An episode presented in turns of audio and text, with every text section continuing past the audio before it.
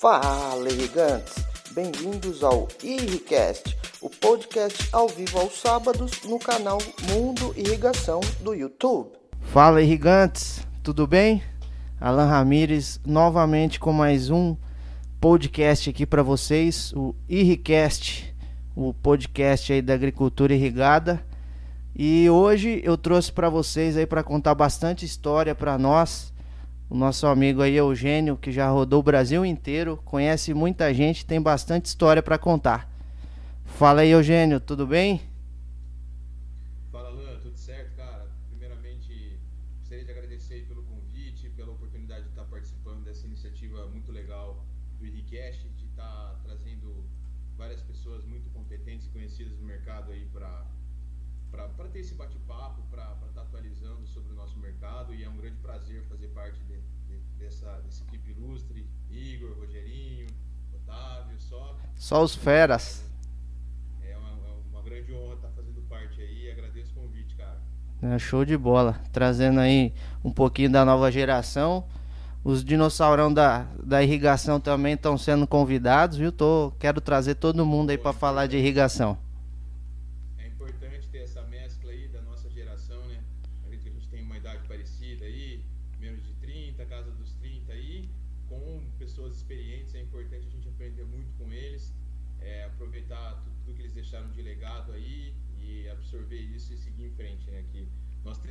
responsabilidade de tocar o jogo pros próximos 20, 30 anos aí, É, com certeza. E antes da gente começar a falar um pouco de você aí, eu tenho uma curiosidade que eu gosto de saber de todo mundo aí que tá no meio comercial. Todo mundo tem um cara ali que foi o tutor, foi o cara que iniciou ali com você e você tem uma admiração até hoje por essa pessoa. Você tem essa pessoa aí que te, te pegou do início e falou: vem cá, meu filho, é assim que funciona.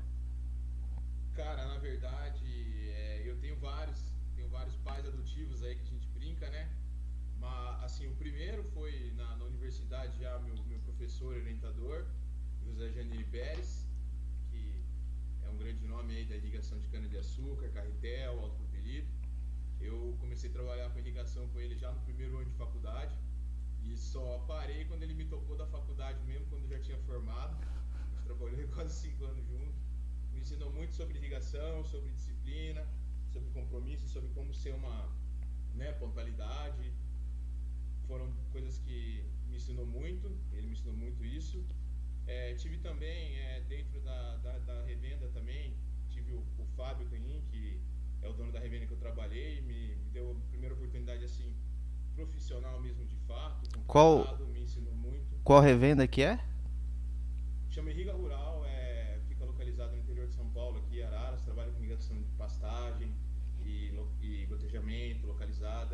entre outros tipos de projetos, diversos projetos. Eu tive oportunidade, ele me ajudou bastante. Também na Seninger tive bastante respaldo. Trabalhei com o Gustavo na Seninger, na Comet. Gustavo também é um, é um mentor assim que eu tenho também, que trabalha hoje comigo na Comet. Ele é um irmão mais velho, assim, né? não chega a ser um pai, é um irmão mais velho, que a gente tem pouca diferença de idade. Tive a oportunidade também de trabalhar com um dinossauro também, um cara muito competente, que é o Mark Schmidt, que é um cara muito técnico, me ensinou bastante. Então, assim, foram vários mentores, vários. Vários, vários, vários pais, assim, né, entre aspas. Né? O pessoal falou que não tá ouvindo, eu voltei o áudio aqui, parece que tinha cortado o seu. Eu acho que agora o pessoal deve estar tá escutando. Tava sem o som aqui. Cortou meu. Ah, tá. Então, pessoal, o o Eugênio aqui ele estava citando dos mentores dele, falou um pouquinho aí do do início dele na irrigação, mas eu creio que agora vocês estão escutando ele. Pode dar um feedback aí no chat que aí a gente tá, tá observando também e faz qualquer alteração aqui, tá? É, como é ao vivo, é, é, é desse jeito, né, Eugênio? Claro, claro, quem sabe faz Claro, claro, quem é sabe faz limpa. ao vivo, né? Diria o Faustão já, né, cara? Bom, tranquilo então. Vamos, então, vamos voltar do início. É, pode repetir aí o que você estava contando de história para nós aí que o pessoal não, não pegou. E o Fabião tá, tá, tá ao vivo aí, tá com a gente no chat. Ah, legal, legal. Ah, legal, legal. É, então, é, eu comecei minha carreira, assim, meu primeiro mentor dentro da irrigação, assim, meu primeiro é, pai adotivo assim foi o professor José Janiri Pérez. A gente trabalhou aí por, por aproximadamente cinco anos juntos. Desde meu primeiro ano fui fui fui assim orientado por ele na, na graduação, estudos científicos, trabalhos. E depois disso, o Fábio foi uma pessoa que me ajudou muito, que é o dono da revenda, me ensinou muito questão comercial, projeto, técnica. E também tive a oportunidade de trabalhar é, na, na Senior, né, que é uma empresa de referência nacional. E tive também a oportunidade de trabalhar com o Gustavo, que é o cara que trabalha hoje comigo, que é como se fosse um irmão mais velho, nem pai, assim, ele me, me, me ajuda, me orienta, me dá uns toques, um puxão de orelha, a gente troca muita conversa e ideia junto, é um cara que me ajuda bastante. E também na Senegal tive a oportunidade de trabalhar com o Marcos Schmidt, que é um cara muito técnico, muito me ensinou muito de projeto de irrigação, pivô, aplicação de água. Ele tá no time e... dos dinossauros, né? E, é, ele tá no time dos dinossauros que diz que vai convidar aí. E é muito importante ter essa mescla, né, cara? Que acredito que assim como eu tenho oportunidade de, de, de visitar, conhecer e conversar com esse, com esse pessoal aí, viajando no Brasil todo, né? É, você também teve um mentor desse, desse time do dinossauro, que é o Claudio Furukawa, que é uma grande, uma grande figura, uma grande lenda aí da irrigação, que acredito que nós devemos buscar aprender com esses caras para ter essa transição, cara. Com é certeza. fundamental. Mais para frente a gente vai explorar esse assunto aí, mas uma coisa que eu não sei, que eu também tenho curiosidade, é você fez é, agronomia, onde que você estudou? Eu, eu sou engenheiro agrônomo, né, como você adiantou. Eu estudei na Universidade Federal de São Carlos, que é um, uma faculdade relativamente jovem. Ela, ela tem aproximadamente, se eu não me engano, está na 26 turma. Eu, eu ingressei no ano de 2010. Eu sou da 18 turma do curso, relativamente nova. Porém, apesar de no... Começamos no ah, mesmo é? ano também. Você entrou em 2010 também? Ah, show de bola. É, e desde, desde então eu trabalho com irrigação, né? Desde 2010 eu comecei a fazer meus meus trabalhos científicos. E é aquele famoso mosquitinho, né, cara? Picou, não, não sai, né, cara? Tomou a, pica, a picada do mosquito da irrigação. É o que eu falo para né? todo mundo da irrigação. E... Gente, quem tá na irrigação é igual aquele desenho A Caverna do Dragão. Você vai querer sair. nunca mais. Cê, entrou pra irrigação, nunca mais você encontra a saída e vem o mestre dos magos e puxa de volta. Cara, e é bem, é bem assim mesmo. E como eu estava comentando com você, né? É, a Oscar, apesar de ser uma universidade muito jovem, acredito que fruto de, do trabalho aí do professor Janine mesmo, que foi meu orientador. É, por exemplo, na minha sala, cara, é, éramos em 50 alunos, né? Uma turma relativamente pequena. E geralmente em curso de agronomia, cara, é raro são raros os agrônomos que é vão trabalhar com irrigação. É, é isso que eu ia te perguntar. Como você foi parar, né? Porque o, o agrônomo, ele vem com aquela mentalidade de ir mais para o campo, parte comercial que dá muito dinheiro, a parte de veneno e tudo mais. E aí chega Sim. naquelas partes de... Tem essa é, aí chega naquelas né, partes é. de cálculo, hidráulica, irrigação, drenagem, agrometeorologia. E os professores põem pilha também, né? Sim. Põe, vixe, vixe, lá é. Na, da minha, que eu tava que eu te comentar, da minha turma, cara, tem 50. Só na minha turma tem eu e mais um que atua hoje a nível nacional, que é o José Miguel Olívia. Ele é, ele é supervisor da Nandanjen no Centro-Oeste. Então, assim, cara, de 50 a 2, a gente tá falando de 4%. É um número muito alto para uma sala de agronomia, entendeu?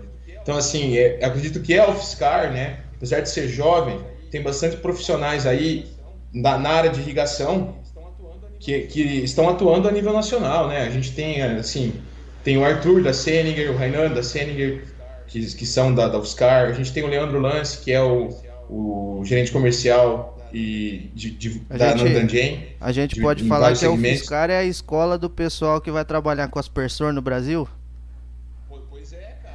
Pois é, cara. Tem, tem também aí o Ettore, que é gerente de produtos da, da, da, da Netafim. Então, assim, é, é uma universidade que vem formando muitos profissionais, apesar de pequena e, e, ser, e ser nova, vem formando muitos profissionais aí para o mercado é, acredito que muito por influência do professor Janine, que, que você me perguntou como que eu caí nisso, né? Ah, e sem esquecer também o próprio Fábio, que foi o cara que me deu a primeira oportunidade.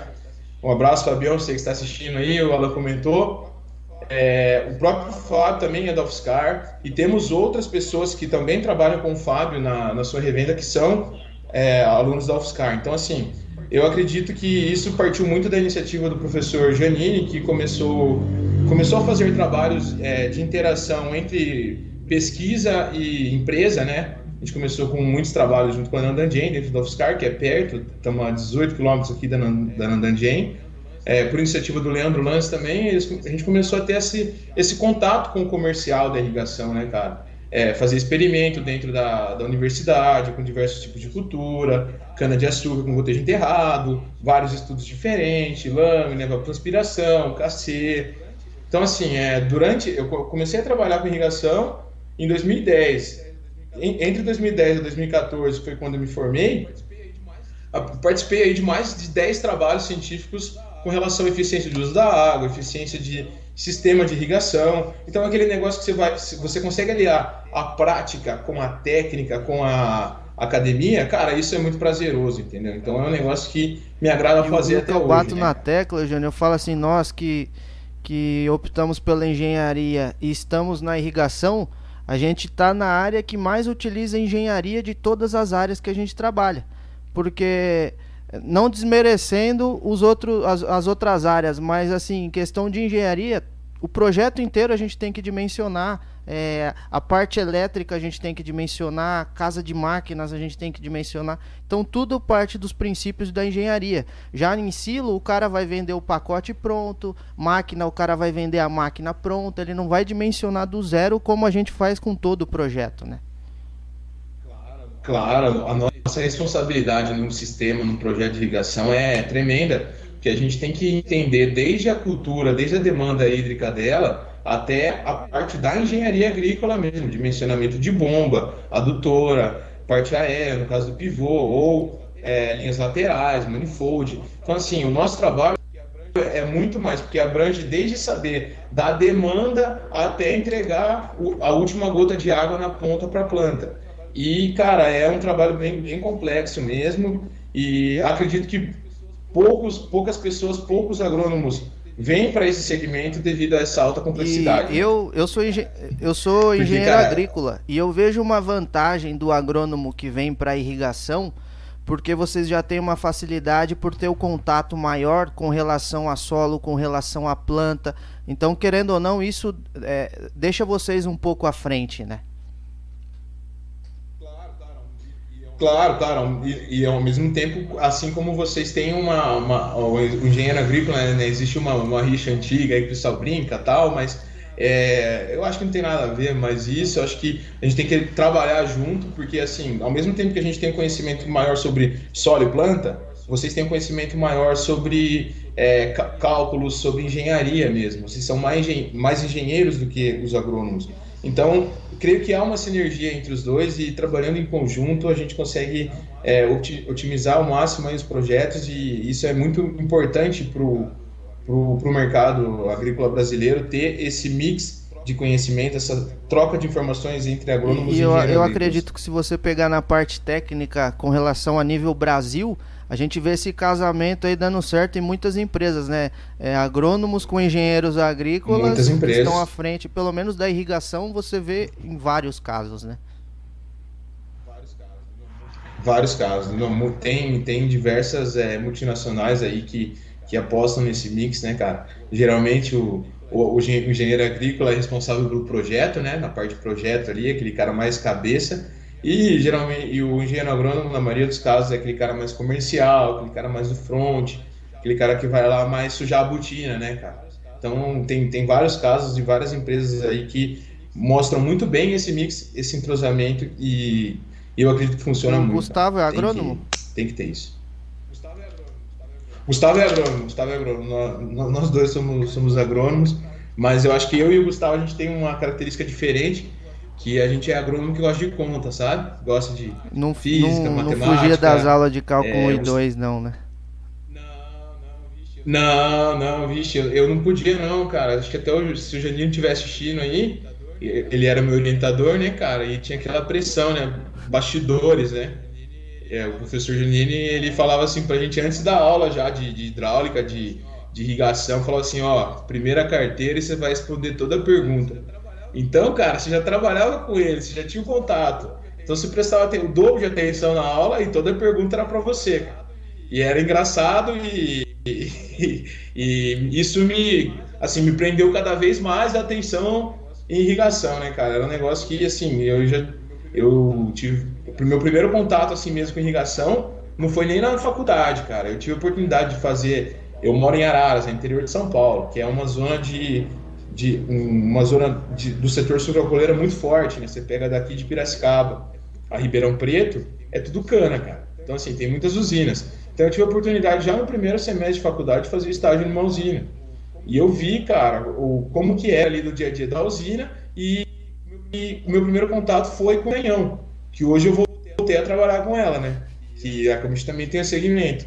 Então, cara, esse foi o meu primeiro contato. Falei, nossa, cara, que demais, né? Você tá reutilizando vinhaça, você está aumentando a produtividade, você está dando um fim sustentável para o resíduo industrial e otimizando a, a, produção. Então, assim, isso que, puf, falei, cara, isso aqui é o futuro, né? E aí eu comecei a me interessar, fui atrás e aí que começou, né, cara? Aí não sei mais. E é engraçado você estar tá falando isso agora que eu iniciei no paisagismo, agora estou no, no pivô central, já passei por localizada, aspersão e malha e tudo mais. E eu sempre brinco que o paisagismo para mim é aquela primeira namorada que você não, não vai esquecer nunca, que você gostou pra caramba. e o pivô central é a mulher Sim. que eu casei. Que é, é o que eu quero pro resto da vida.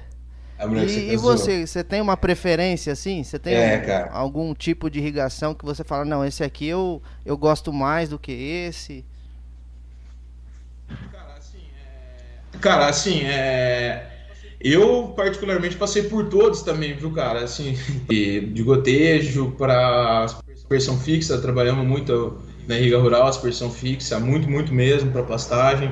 É, atendi o Brasil todo em projeto, em suporte, área comercial. É, passei também por pivô, por paisagismo. É, então, assim, eu, eu acredito que né, é assim, meu, minha preferência é hoje em dia é o pivô central. Depois que você conhece, depois que você vai compreendendo o sistema, né, a parte operacional, a relação de, de eficiência custo-benefício, é, em, porque assim a gente tá, a gente atende, trabalha em, em, em regiões de agricultura de larga escala. Então o pivô central é o método que se adequa melhor a esse tipo de cliente, esse tipo de demanda. Porém, cara, um negócio que assim eu sou muito pró a agricultura irrigada, não um sistema específico. Eu acredito que não exista o melhor método de irrigação. Eu acredito que o que existe é o método de irrigação que se pra encaixa melhor para cada cliente. Para aquela realidade, então, né? Exatamente, cara. Então, exatamente, cara. Então, assim, eu acho que é, claro que minha preferência hoje em dia é o, é o maior mercado que a gente tem no Brasil, é o mercado mais fácil de você lidar, etc. Porém, é, eu acredito que cada, cada método de irrigação tem a sua aplicação, tem, a, tem o seu espaço, né? E não precisa um sobrepor o outro para para aparecer assim, entendeu? Eu acredito que cada um tem, tem seu a local. Gente é, a gente é privilegiado de estar tá trabalhando na área que a gente gosta, já começa daí, né? Perfeito. Porque perfeito. você vê muita gente aí que tá, que tá é, no cara, mercado, é... né? Que estudou com, com a gente, ou o que você vai conhecendo ao longo da vida aí, que é de uma área totalmente diferente, né? Exatamente, exatamente. Exatamente, exatamente. Às vezes não tá ali, às vezes trabalha. Não, não tá trabalhando com aquele. com prazer, né, cara? Com aquele negócio que gosta, que acredita, né? Então, assim, quando você trabalha com o que você acredita, quando você tem um propósito para acordar todo dia cedo e e ir atrás, né, cara, e trabalhar e, se, seguir buscando por resultados, cara, isso não é um trabalho, né, é um hobby, né, cara. Eu brinco que brinco, todo mundo me pergunta, pô, mas você viaja pra caramba, você e aí? Cara, eu adoro isso, eu adoro conversar, lidar com pessoas, conhecer, visitar clientes, projetos. Isso para mim é sensacional, não é nem trabalho, cara, é é um negócio muito prazeroso, é, sabe? É engraçado que eu vejo assim o nosso pessoal, agronomia, técnicos, engenheiros agrícolas que trabalham com irrigação, que veste muito a camisa, né? E que quem não gosta nada disso é a mulher de cada um ou é o marido de cada um, que a gente fala de irrigação ah, o é. tempo inteiro, né? Com certeza, cara. Isso é é, é, complicado. Você vai no churrasco, é irrigação. Você vai num, você vai num, num boteco, assunto é irrigação. Aí volta. Então, cara, é, a gente é viciado em irrigação, nosso sangue é azul, né, velho? Você tá em algum lugar, mas você tá pensando naquela negociação, naquele projeto e a cabeça mil, né? Acho que de, de, uma maneira geral, de uma maneira geral a gente não consegue pensar em outra coisa, né, cara? Minha, minha namorada tem que matar às vezes também que é, às vezes eu tô no sábado, aí liga um, um, cliente, né, que é amigo, né, amigo, né, cara, e, e aí você acha que você vai conversar de coisa de, de normal, né, de, de cotidiano, dia a dia, é nada, cara, o assunto é irrigação ainda, e ela brinca, pô, mas você vai falar de trabalho, de fim de semana? Eu falo, é, foi com meu amigo, nosso assunto é esse. Não para, né? É, então tem vários é casos 24 horas, né? Não para, cara. Você, o, o trabalho tá a todo momento, né? Claro, cara, e, e, e, é gostoso, cara. Isso, essa parte comercial, essa parte de, de lida com, com cliente, com revendedor, é, é, o que eu mais gosto de fazer, cara. Esse, esse suporte técnico e comercial e, e levar tecnologia e testar, provar, participar né, de uma negociação, mostrar os prós e contras de produto, é um negócio que eu sempre gostei de fazer. E... Desde que comecei no como, mercado. Como que foi a sua primeira experiência profissional? Quando você realmente caiu no mercado e falou, pô, agora começou, agora não é mais brincadeira, né? É. é. Bom, a primeira experiência mesmo, assim, que eu comecei a ter contato profissional foi quando eu tive a oportunidade de trabalhar num, num projeto de da Nandangen aqui na UFSCar em Araras mesmo, de cana-de-açúcar, gotejo enterrado em cana-de-açúcar com diferentes tipos de lâmina. E na época eu era, eu era coordenador do grupo de estudo, né? E tinha muito. Eu me lembro que na época tinha muito. Tinha muito indiano que vinha, tinha pessoal de fora, pessoal de Goiás, vinha para visitar o projeto, sabe? E eu sempre gostei de estar ali presente, sabe? Para conversar, para explicar o que a gente estava fazendo.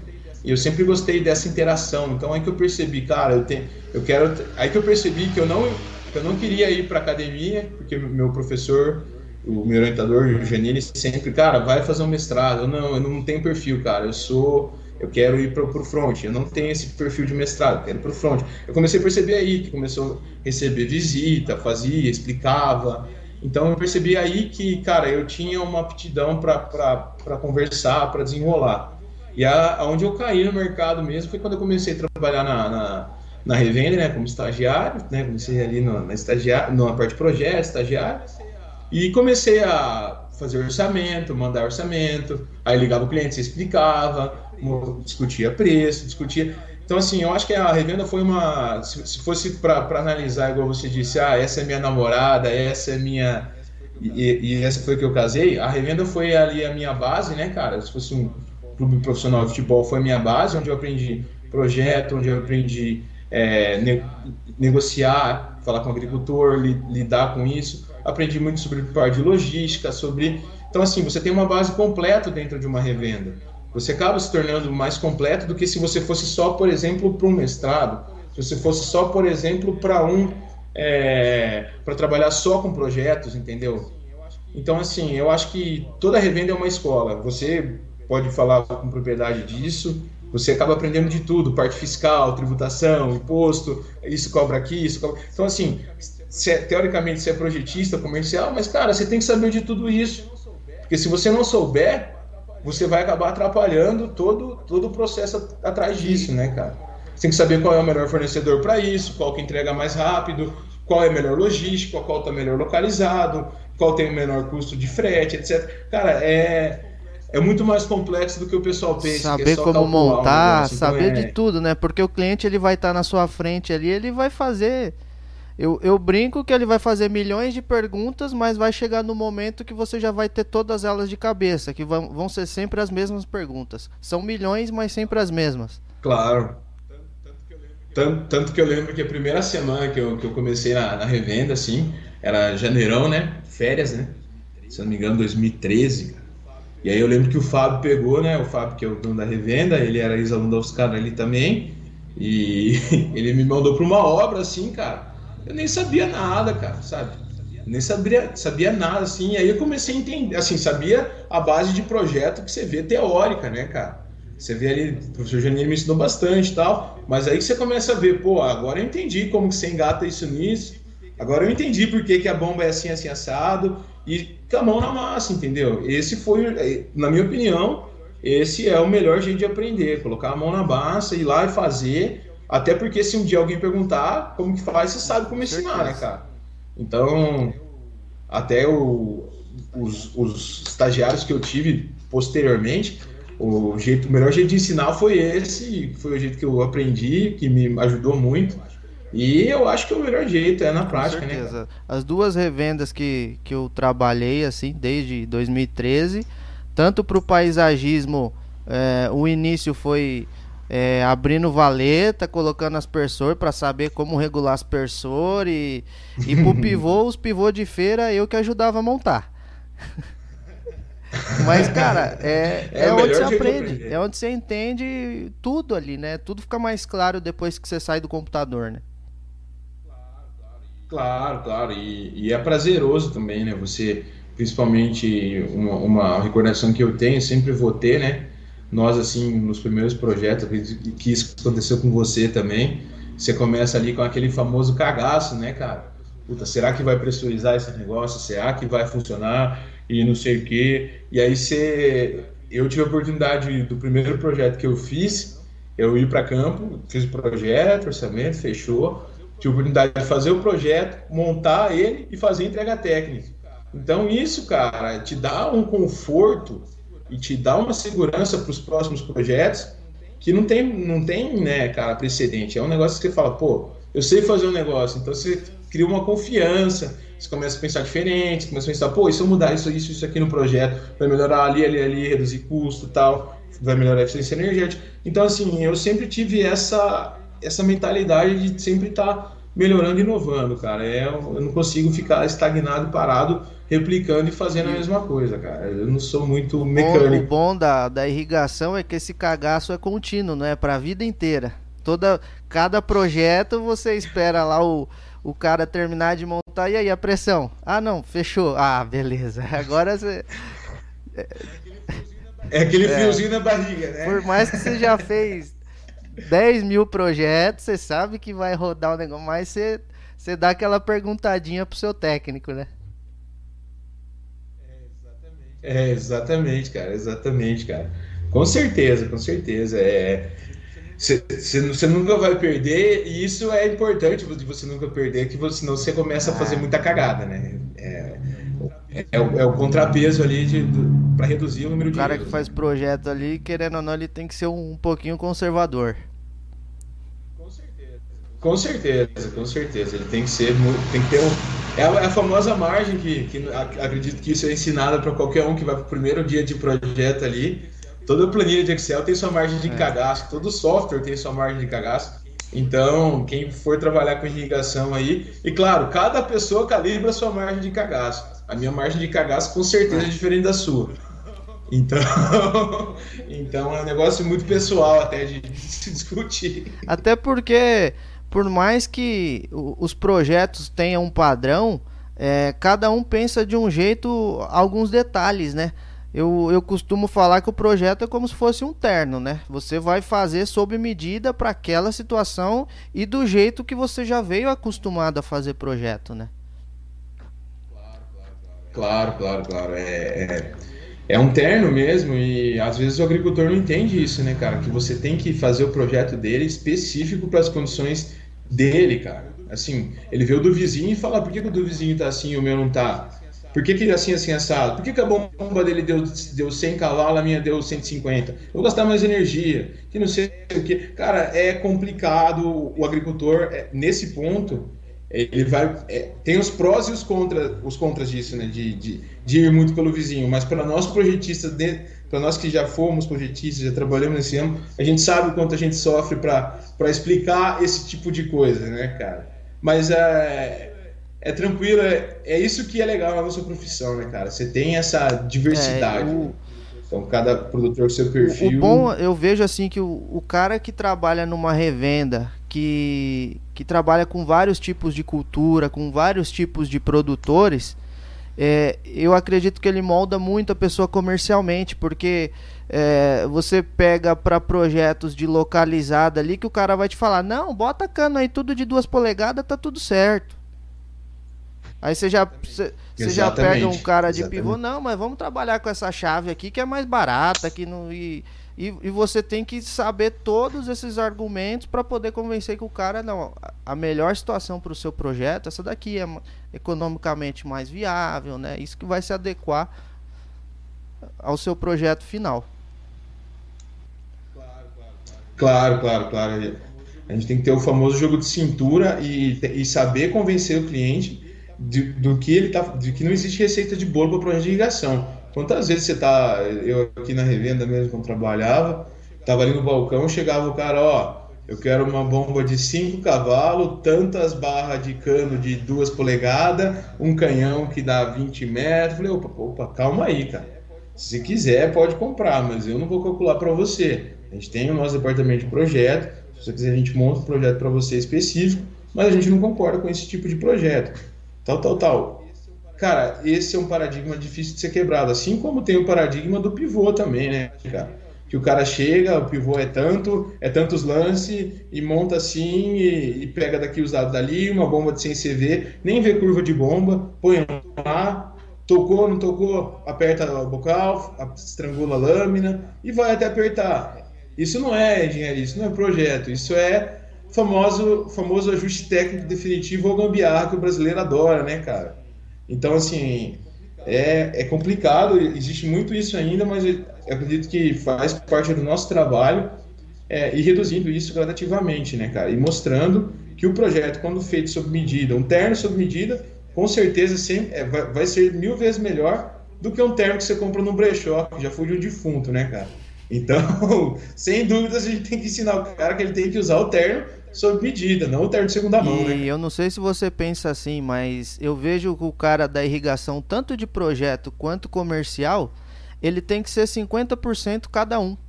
Porque você vai, você vai ter que ter o, a lábia ali para vender uns argumentos para convencer o cara, mas você também vai ter que saber tecnicamente, né? Exatamente, cara. Eu concordo com você e eu acredito que hoje em dia, hoje em dia, assim, com a experiência de, de mercado que eu tenho já, eu acredito que é muito mais fácil você moldar um comercial a ser técnico do que um técnico a ser comercial.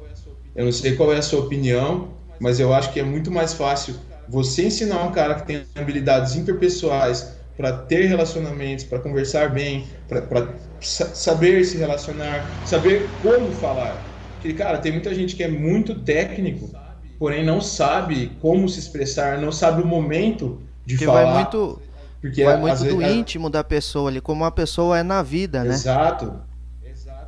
Exato. Então, eu acredito que é muito mais fácil você transformar um cara comercial num cara técnico do que um técnico e tem aquela questão dos vícios, né? Às vezes que o cara fala, não, eu sou técnico, eu faço projeto pra caramba. Aí já vem com aqueles vícios que você não consegue tirar daquela pessoa lá.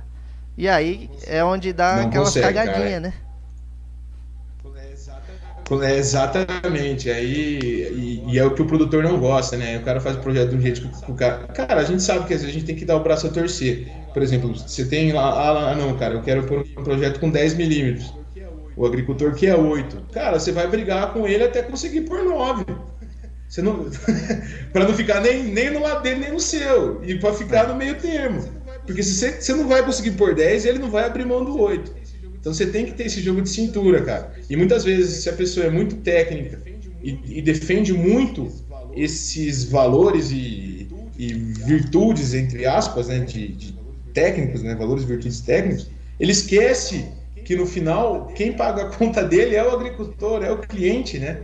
Então tem que ter o jogo de cintura e é. ceder um pouco. Assim como o agricultor também cede muitas vezes com com uma base bem, uma base de argumento muito boa e bem explorada. O cara ele, ele, ele pode ter os melhores argumentos do mundo que tem que ser 10 milímetros. Porém, se ele não souber como transmitir colocar isso cliente. na mesa, né?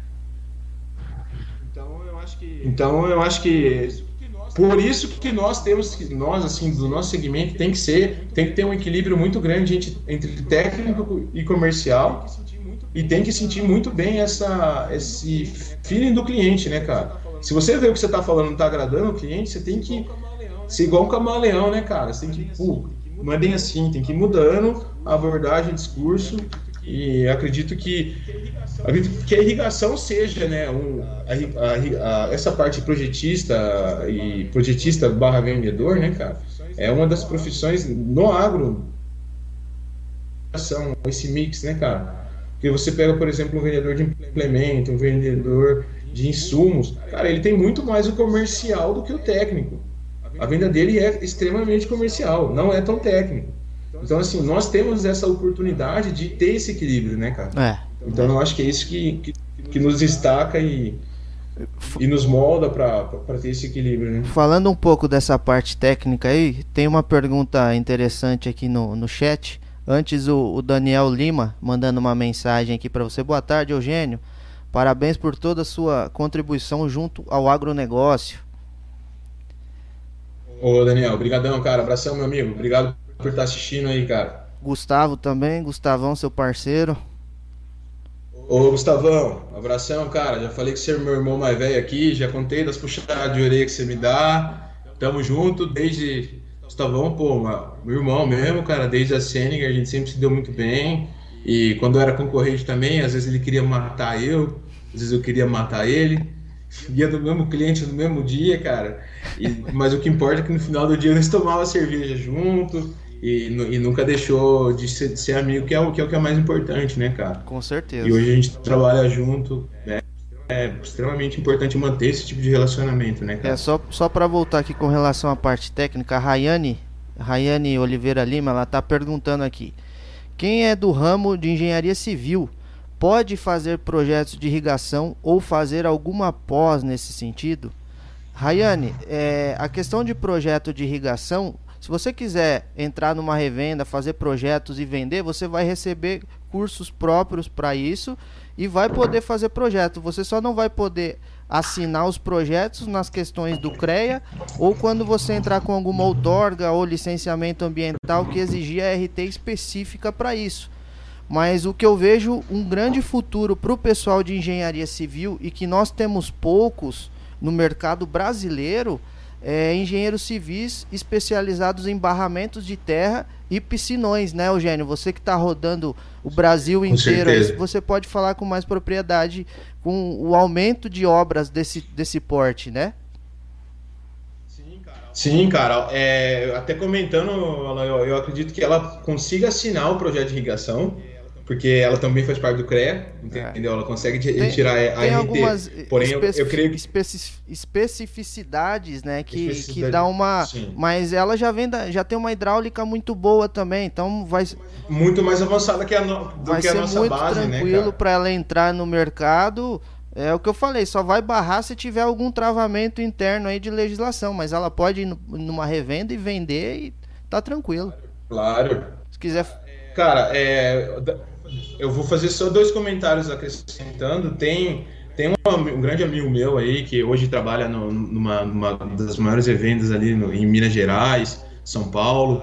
É o Caio, cara. Ele é engenheiro civil e ele trabalha exatamente nesse, nesse ponto, cara. Ele, ele veio, eu lembro que quando ele começou a trabalhar, eu dei um suporte legal para ele na parte de projeto hidráulica. Cara, ele manjava muito, foi fácil de explicar, porque ele já tinha uma base boa, entendeu?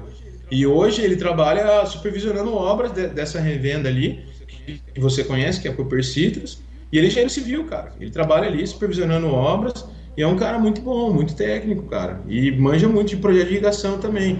E tem também, eu tive a oportunidade de trabalhar, é, igual você falou, no Brasil isso não é normal, mas na, América Latina, que é um mercado que eu estou conhecendo, desbravando agora, é normal você ter engenheiro civil na irrigação, cara. Nós, nós tínhamos, na época que eu trabalhei na Seninger, o, o, o, gerente regional da Selinger na América do Sul, né, fora o Brasil, é, ele é engenheiro civil, cara, e é um cara que, pô, um dos caras que eu conheço que mais domina projeto de, de aspersão convencional, cara, que é o Juan Moura. Então, assim, eu acredito que isso, tranquilo, eu acho que eles têm base técnica e tem mercado para isso. O mercado de irrigação é carente de profissionais, cara. Eu... Inclusive de agrônomos e de engenheiro Eu falo muito na questão do, do barramento, porque já é uma dificuldade para nós lá desde o licenciamento, né?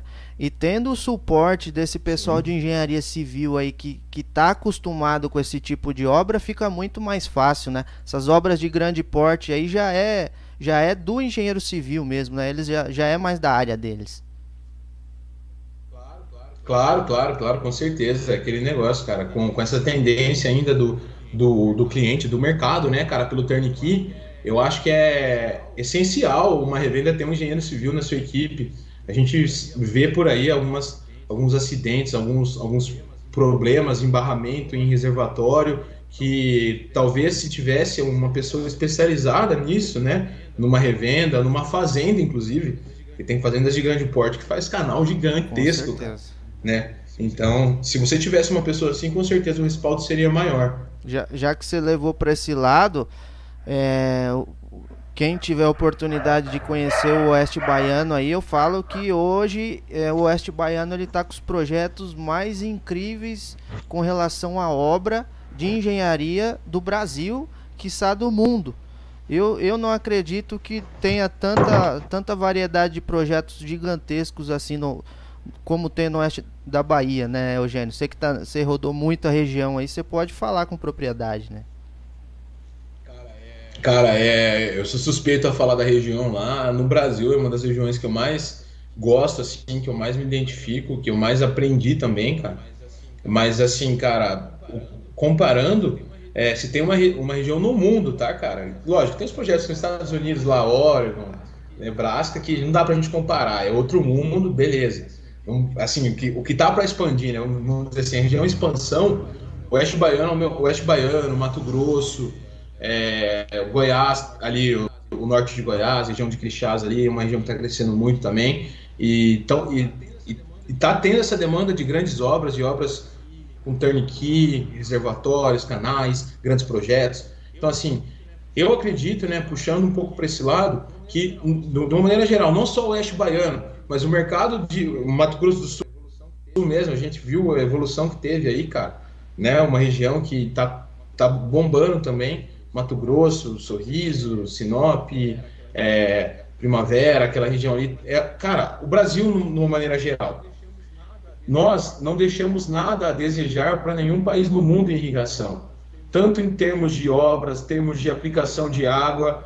É, cara, eu falo isso para todo mundo, não deixamos a desejar em nada, cara. Em alguns pontos, cara, nos níveis, cara, eu me arrisco a dizer tranquilamente, cara, no, no, no segmento que eu atuo, que é a injeção de água em pivôs centrais, é, nós estamos, cara, para você, assim, a gente tive a oportunidade de rodar Nebraska, rodar alguns lugares lá, cara, os caras não trabalham com regulador, os caras trabalham com pivô sem regulador, cara, não dá para entender, sabe? Tudo bem, é pivô pequeno, mas, cara, dá uma diferença grotesca, é feio de ver. Eles trabalham ainda comparando no mesmo nível aspersores de, de spray é, com um aspersor é, com a tecnologia rotativa oscilante, né? É, que são os que tem no mercado, Twister, Wobbler, Orbitor, eles comparam esses sprays básicos com esse tipo de aspersor que tem muita tecnologia por trás. Cara, é, é um negócio assim que você fica indignado. E hoje no Brasil, cara, praticamente 100% dos projetos são vendidos com esses aspersores mais modernos, 100% dos vendidos com reguladores de pressão. E, cara, um ponto que me chama a atenção, né? Se, se eu estiver falando muito, você, não, você não, corta. Tá. Porque quem me conhece sabe que quando eu engato, que quando eu engato, cara, eu vou até a sexta, cara. Então. é, então, cara, um exemplo básico, cara, é. É, o Gustavo tá, já estava na Comment.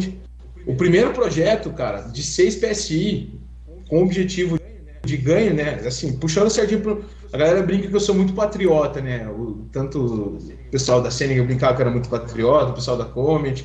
Eu, eu, eu e o Gustavo realmente somos muito patriotas, assim, gostamos muito do, de mostrar o que a gente tem de bom no Brasil, cara. E o primeiro projeto, cara, de 6 PSI, né, voltando a falar tecnologia de aplicação, no mundo, cara, no mundo, para isso que a gente tem de registro dentro das empresas, para ganho de lâmina e eficiência energética, foi instalado no Brasil, cara. Foi instalado no Brasil, no oeste da Bahia, no pivô de 350 hectares. Foi instalado pelo Gustavo. O dele foi o primeiro, mas o meu eu instalei no dia seguinte, entendeu? então, assim, é, a gente, de uma maneira geral, sempre busca tecnologia para aplicar aqui e essas tecnologias são replicadas para fora, cara. Então, assim, é, nós, no nosso mercado, não deixamos, tanto em questão de obra, projeto, eficiência de aplicação, eficiência do uso da água, nós não deixamos nada a desejar, eu gosto, cara. Quer um exemplo clássico? Cara, eu gente... gosto de brincar, Eugênio, que o Brasil é o quintal de teste dos americanos. Porque onde que os caras vão colocar aqueles puta maquinário gigante sem ser no Brasil? O Brasil é onde tem as, as maiores fazendas, as grandes produções, produção em larga escala, três culturas. Região aí, tem gente com pivô Sim. fazendo quatro culturas no. Quatro mil horas por ano. É, quatro mil horas por ano pivô rodando. Cara, exatamente. O nosso quintal, o quintal de teste da Comet no mundo é no Brasil. É isso. Quando tem alguma coisa lá, os austríacos mandam para mim, pro Gustavão, oh, testa lá para nós, faz foto, faz vídeo, vê como fica. Aí você manda pros caras, ah, rodou um ano, a quantas horas? 3.500 horas. O cara cai de costa, cara. 3.500 horas é três, é três anos rodando nos Estados Unidos, quatro anos. Então, cara, é, é assim, a gente é privilegiado nesse ponto. Temos uma área muito pequena irrigada ainda, mas tendo em vista tudo isso que a gente falou, cara, a gente vai, assim, vai esse crescimento é exponencial, então a gente tem que estar preparado para surfar ele, porque quem, quem vai surfar esse crescimento é a geração que está vindo agora, são os agrônomos que estão estudando agora, somos nós que já estamos no, no mercado, mas somos jovens, né? Eu, eu tenho 29, você também tem a mesma idade, 29, 30. Gustavão também é novo. Temos vários jovens aí entrando em multinacionais, em grandes amigos. Então eu acredito que nós temos que tocar essa demanda, porque, cara, pelo que a gente está vendo, pelo, por, por, esse último ano que foi 2020 aí para o mercado da agricultura irrigada, cara. O... Temos que nos preparar aí e vamos precisar cada vez mais de profissionais. Nesse, nesse ponto aí que você está tocando, eu tô sentindo muita dificuldade vendo o mercado assim, é, esquecendo marca, esquecendo bandeira, time que você defende, é, mas eu vejo Claro, eu vejo na, nas revendas no, pelo Brasil com qualquer tipo de, de irrigação, tá?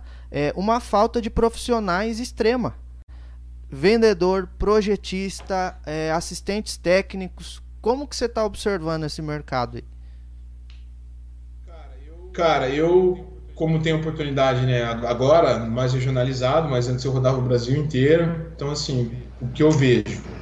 Eu vejo que está tendo uma transição, né, de, que a gente brincou dos dinossauros para nossa geração. A gente tem muito, muitos vendedores jovens no Brasil, que é legal de ver. Temos muita sucessão familiar também. É, por exemplo, grandes revendas já está passando do pai para o filho. A gente tem as, as, maiores, a gente já tem uma sucessão familiar. Eu não vou citar o nome de ninguém para não ficar chato, porque são amigos. Então, assim, a gente já vê essa transição e já e é importante ter essa transição porque essa transição também está ocorrendo nas fazendas. Então, se não tiver essa transição para os profissionais, também não vai não vai ter sinergia e a questão da, da, da, carência de profissional, eu acho que é um tema importante a gente abordar pelo seguinte: é uma discussão que eu sempre tenho com o Gustavo, cara. O nosso mercado, querendo ou não, comparado aos, aos demais, a gente falou da, da, complexidade e da exigência que tem um profissional de, de irrigação. Tem que ser técnico, tem que ser comercial, tem que saber engenharia, etc, etc. Cara, porém, o nosso mercado não remunera para isso. Nós sabemos que, que por exemplo, eu conheço vários grandes profissionais que nós perdemos para outro segmento por questão de remuneração. O cara era muito bom, tinha muito potencial. Eu, eu tenho na minha cabeça cinco, seis nomes fáceis assim que você fala, cara, esse cara era fera. Por que, que ele saiu? Cara, o nosso mercado paga em média 40 a 50% que paga o mercado de máquina um mercado de defensivo, insumo, uma, essas grandes multinacionais. Então, cara, eu acho que um dos principais motivos de não ter essa renovação e de ter muitas pessoas que começam no mercado e acabam desistindo no meio do caminho é essa falta de remuneração. A gente sabe que o nosso mercado paga muito mal para esse profissional que está ali rodando, está ali com o carro, está visitando o produtor, amassando barro. Eu acredito que essa remuneração deveria ser melhor. E um outro ponto que eu gosto de citar também, que eu sempre comento, assim, eu tenho um apreço enorme pelo pessoal da academia, é, os grandes caras da irrigação até hoje são os caras de universidade, são os mestres, os, os caras que têm o maior conhecimento. Sem Porém, é, o, tanto o curso de engenharia agrícola quanto a agronomia, eles são voltados mais em universidades públicas, tanto federais quanto estaduais. E lá nós somos treinados muito para voltar ao mestrado, né? A gente não. Muito, muito. E, eu acredito que isso tira um pouco o pessoal do mercado também, né? Tira, tira, tira muito. Eu acredito também, mas eu acredito que teria que ter um equilíbrio maior entre isso, né, cara? Mas às vezes o que acontece? Eu acredito que isso também está ligado com a, com a remuneração. Eu, eu conheço algumas pessoas que deixaram de, de seguir, cara, o cara tava bem pra caramba, tava decolando na carreira, mas voltou para academia porque acreditava que ele teria um futuro melhor sendo professor de uma universidade. Futuro que eu digo, cara, querendo ou não, todo mundo precisa ter uma. Quer ter né, uma vida boa, quer ter uma estabilidade financeira, quer ter uma qualidade de vida. Então, cara, isso pesa muito. Querendo ou não, a nossa vida, a, no, a nossa lida de, de trabalho não permite uma qualidade de vida boa. Né? Você está sempre num carro, você está sempre dormindo num hotel diferente. Então, assim, cara, isso não é qualidade de vida. Pô, é, é prazeroso, é satisfatório profissionalmente. Pô, cara, é uma delícia. Só que você tem que ter um equilíbrio entre sua vida profissional e pessoal, é, né, cara? Então, eu acredito que muitas pessoas vão para academia porque você consegue ter um equilíbrio entre sua vida profissional e pessoal e ganhar bem ainda. Porque você pega o cara que tem doutorado hoje, ele vai ganhar aí, tá ganhando um salário de gerente, quase diretor aí de uma da, das multis aí, alguma coisa que e porque pro, pro cara Pro cara que tá no, no início ali de vendedor, que ganha aquela comissãozinha que você já deve ter ganho também na, na, na sua vida lá embaixo, tem que vender muito para poder. Claro. E aí é o que você falou, né? Não tem qualidade de vida. E, e nós estamos passando num momento de transição, né? Que ah, os nossos pais, ah não, claro. vou pensar em qualidade de vida depois dos 50 anos ou depois que eu me aposentar. Hoje já tem uma um outro tipo de pensamento, né, da nossa geração para as que estão vindo aí. Claro, claro, cara, com certeza. E, e, e, é o seguinte, eu acho que também uma coisa que afeta muito a permanência de profissionais no segmento da irrigação é o seguinte, o cara, ele se vê no cenário de, igual a gente estava falando, de viajar, viajar, rodar, rodar, rodar, e de não ter para onde crescer, por exemplo. Não ver um plano de carreira para poder, por exemplo, falar assim: ah, não, agora eu vou amarrar meu jegue na sombra aqui, vou, vou, vou rodar menos, vou ter uma qualidade de vida melhor, vou ter uns, né, vou, vou, vou, vou curtir minha vida, vou construir uma família, sabe? Então, assim, eu, no, no momento de vida que eu tenho, cara, eu, claro, pretendo ter uma família, filho, etc. Mas, cara, se eu tiver um filho, ele não vai me chamar de pai, cara. Porque ele não vai me ver praticamente. Então, assim, é aquele negócio você acaba priorizando, né? Porém, cara, se você não tem reconhecimento, se você não tem um, um plano de carreira, um, uma visão de futuro, né, cara? Que, por exemplo, que você deu o exemplo da academia, ou até mesmo em máquinas, em, que é um negócio, máquinas, é, insumos, que é um negócio mais estruturado já que o nosso segmento, que é por, por ser mais antigo, né? É, você tem uma perspectiva, um plano de carreira, você sabe de onde, onde você vai estar daqui tanto tempo. Agora, um cara que está começando, cara, para ele subir na carreira, no, nosso segmento, a gente sabe que é muito difícil, tem que ter muita capacitação, tem que ter muito suor, tem que amassar muito barro e muito KM rodado, cara. É. Muito KM rodado, porque, cara, é, é complicado e, e, e, às vezes o que frustra a pessoa que sai desse segmento é que ela faz tudo isso e ainda não é reconhecida, cara. Entende? Então, assim, é, é eu, eu, eu, digo que nesse ponto o mercado de irrigação é meio, é meio ingrato, de uma maneira geral, né, cara? Eu não tenho nada para reclamar do, do, do, meu trajeto, claro, mas Se você pegar a maioria das pessoas que saíram por esse motivo, que não são poucas, é, a maioria dos casos vai é, ser é isso. É um mercado que é um, um mercado que se vende muito fácil, né? O Eugênio, eu costumo falar assim, qual revenda hoje no Brasil que cobra pelo projeto de irrigação? Pouquíssimas, cara. Pouquíssimas, cara. Pou... Cara, vamos por aí 5%, cê, nem isso. Você vai, isso. Vai, no, vai numa empresa de arquitetura, você quer fazer sua casa. Ah, eu tô querendo fazer um projetinho aqui. O cara não, não vai cobrar, é, não vai deixar de cobrar e, e não vai cobrar pouco para fazer qualquer é, fachada da sua casa.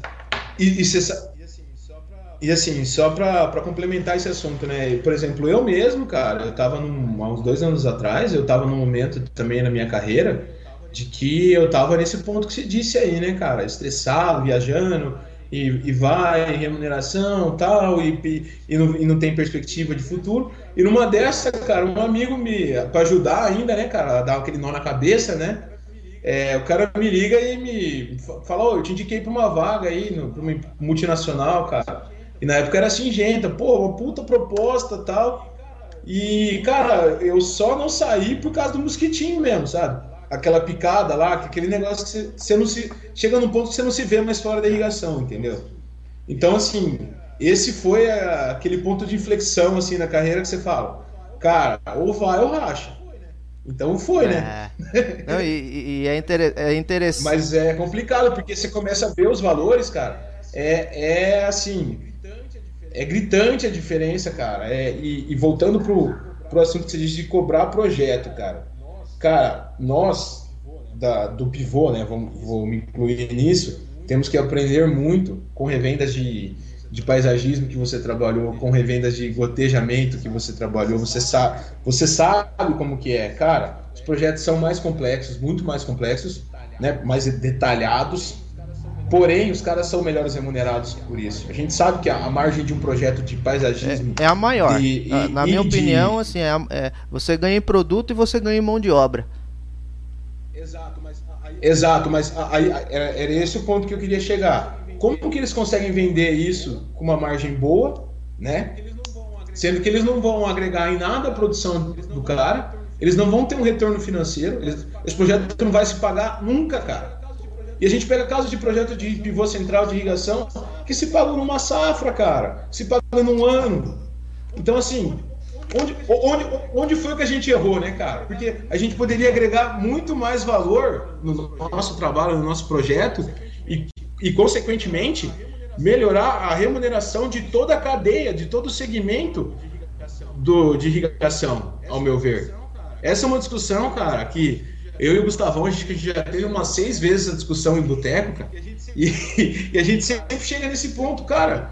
Pega o, vamos falar assim abertamente, pega o custo do, do, do hectare do pivô, é, por mais que, tirando as anomalias do PVC aí no último ano, cara, ele se mantém estável com relação ao dólar, ele eu, se mantém estável. O que eu falo, o que eu falo, se você aérea, comparar o valor de pivô com relação à soja, o, o pivô tá tá mais barato é do que, que dois falar. anos atrás, Eugênio.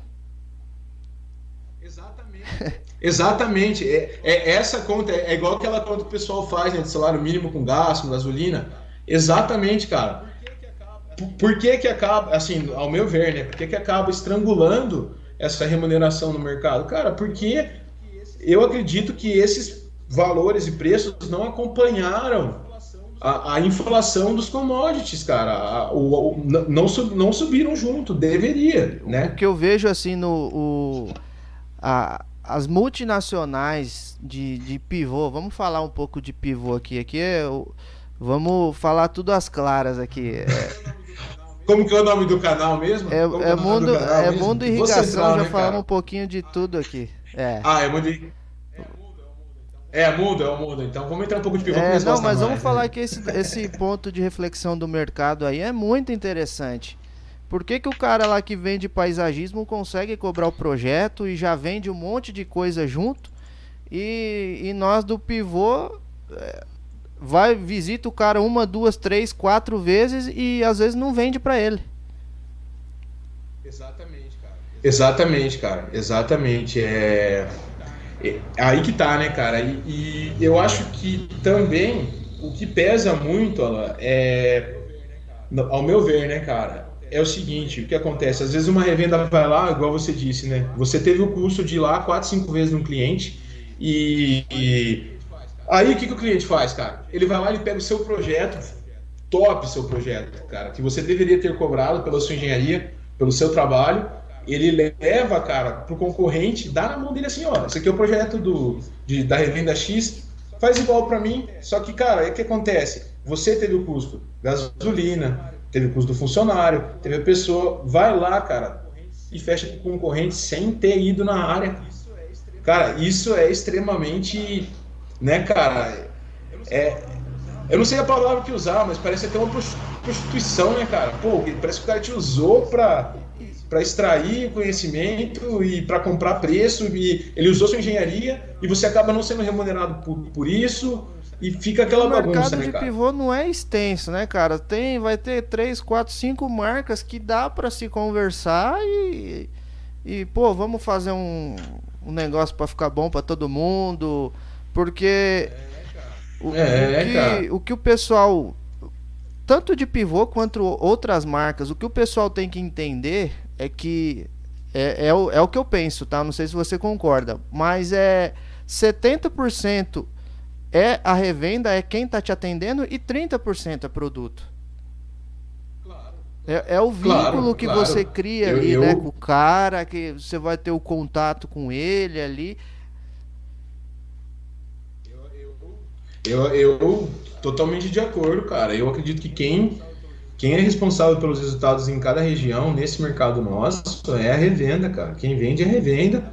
E quem está no campo, quem conhece as demandas locais, é a revenda, é o revendedor, é o vendedor, é o cara que está lá amassando barro, rodando 6, 7 mil quilômetros por mês, batendo porteira, amassando barro, vendo demanda, ouvindo, recebendo ligação sábado à tarde do produtor porque a telemetria não funcionou. É esse cara que entende, é esse cara que, que conhece o mercado regional. E acredito sim, cara, no que você estava falando, a gente tem poucos players nesse mercado de irrigação, pouquíssimos players pelo tamanho, né?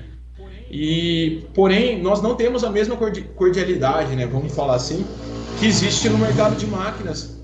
Existe um, um, um tratamento de, de cavalheiros entre uma, uma John Deere e uma Case. Existe até, de, por exemplo, eu vou dar um exemplo da Case que, que, eu, que eu tive, eu fiz o, eu tô fazendo um, um um, uma pós-graduação em marketing, cara, e o cara deu exemplo da rede de revenda de, da Case. O tanto que os caras se respeitam se ajudam. A gente pega, às vezes, no mesmo fabricante, um canibalismo. É um vendendo existe, na área cara. do outro. Tipo, ah, é...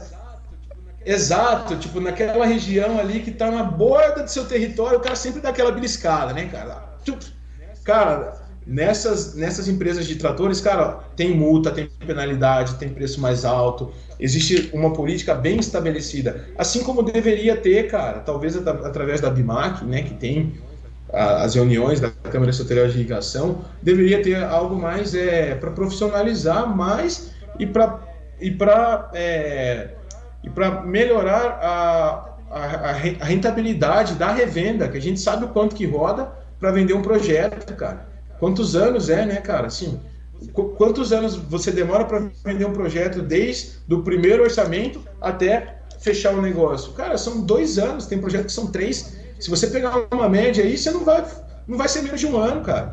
Então, cara, é o seguinte: se todo mundo cobrasse, pelo menos pelo projeto, pela visita, pelo levantamento, e fosse um negócio normal, cara, se todo mundo cobrasse, isso é o seguinte: é, virou a chave, cara. A partir de amanhã você quer? Eu cobro e faço. Isso acontece muito também, Alan, no mercado de reposição e pós-venda, de aspersor. O cara vai lá, pede para uma revenda, um mapa de que eu vou puxar um pouco a sardinha pro meu lado também.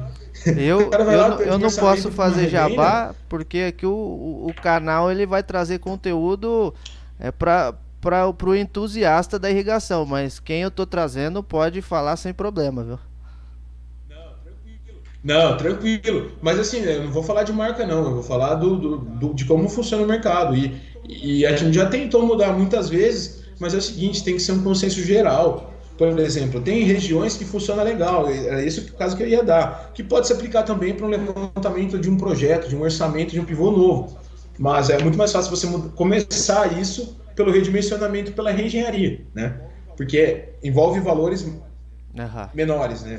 Mais, mais acessíveis, né? Entre aspas. Então, assim, o que a gente tenta fazer e transmitir a mensagem para os nossos clientes e revendedores, parceiros, amigos, é o seguinte, cara, o cara te pediu um redimensionamento, cobra. Cobra para fazer.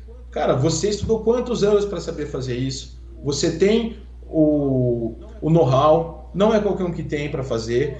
Então, cara, cobra. Sabe por que você cobra? Porque ele vai pegar a sua relação de material e vai levar no concorrente. Então, ele vai usar o seu know-how, sua expertise o concorrente, sem ter nada a ver, claro, não é culpa dele, não é culpa dele, certo? Vai pegar isso e vai orçar e cotar. Porém, se o concorrente falar assim, não, eu não orço com o do outro, eu tenho que fazer o meu, sabe? O cara não ia ficar fazendo isso de, leva, de, de pega e traz, leve e traz. Ele ia escolher a revenda que ele tem mais afinidade, mais relacionamento, aquela que ele confia mais na parte de engenharia, aquela que tem mais é, credibilidade na região. Ele ia comprar o projeto com o cara e fechar com o cara. Se todos cobrassem. O... Mas o que acontece. O que eu vejo na irrigação, assim, um problema sério também. Vou, vou dar um exemplo e eu vou chegar nisso aí que você está falando. Já me falaram para parar com, com os vídeos no canal, porque a concorrência iria pegar as ideias e aplicar. Só que, gente, se aplicar e aplicar do método correto, vai ser bom para todo mundo. Porque eu já cansei eu já cansei de chegar em região que o cara falou: não, o pivô, ah, o pivô não rodou, a irrigação não presta. Então quer dizer, quanto mais Exatamente, projetos de cara. sucesso, é, tem espaço para todo mundo, todo mundo vai vender. É bom para irrigação, é bom para o nosso meio. O importante é ter irrigação, tem que ter irrigação. Exatamente. E aí, o, é, assim, sou... é, atrelando ao seu caso, é, nessa questão de, de esconder conteúdos, o, a gente fica nessa de esconder conteúdos e esquece da ponta, que é o que realmente importa, que é o cliente. Qual cliente hoje que vai saber diferenciar as persores? Exato, cara. Exato, cara. Que é um negócio básico assim para nós cara, que estamos no meio e, e, e, assim, a gente ainda não tem o conhecimento de todos os produtos porque tem influência de certa marca em uma empresa, influência de outra marca na outra empresa, e a gente não Sim. tem aquela disponibilidade, às vezes tem mais produtos excelentes para a gente poder oferecer e tá mais fácil o acesso para o cliente e a gente não consegue.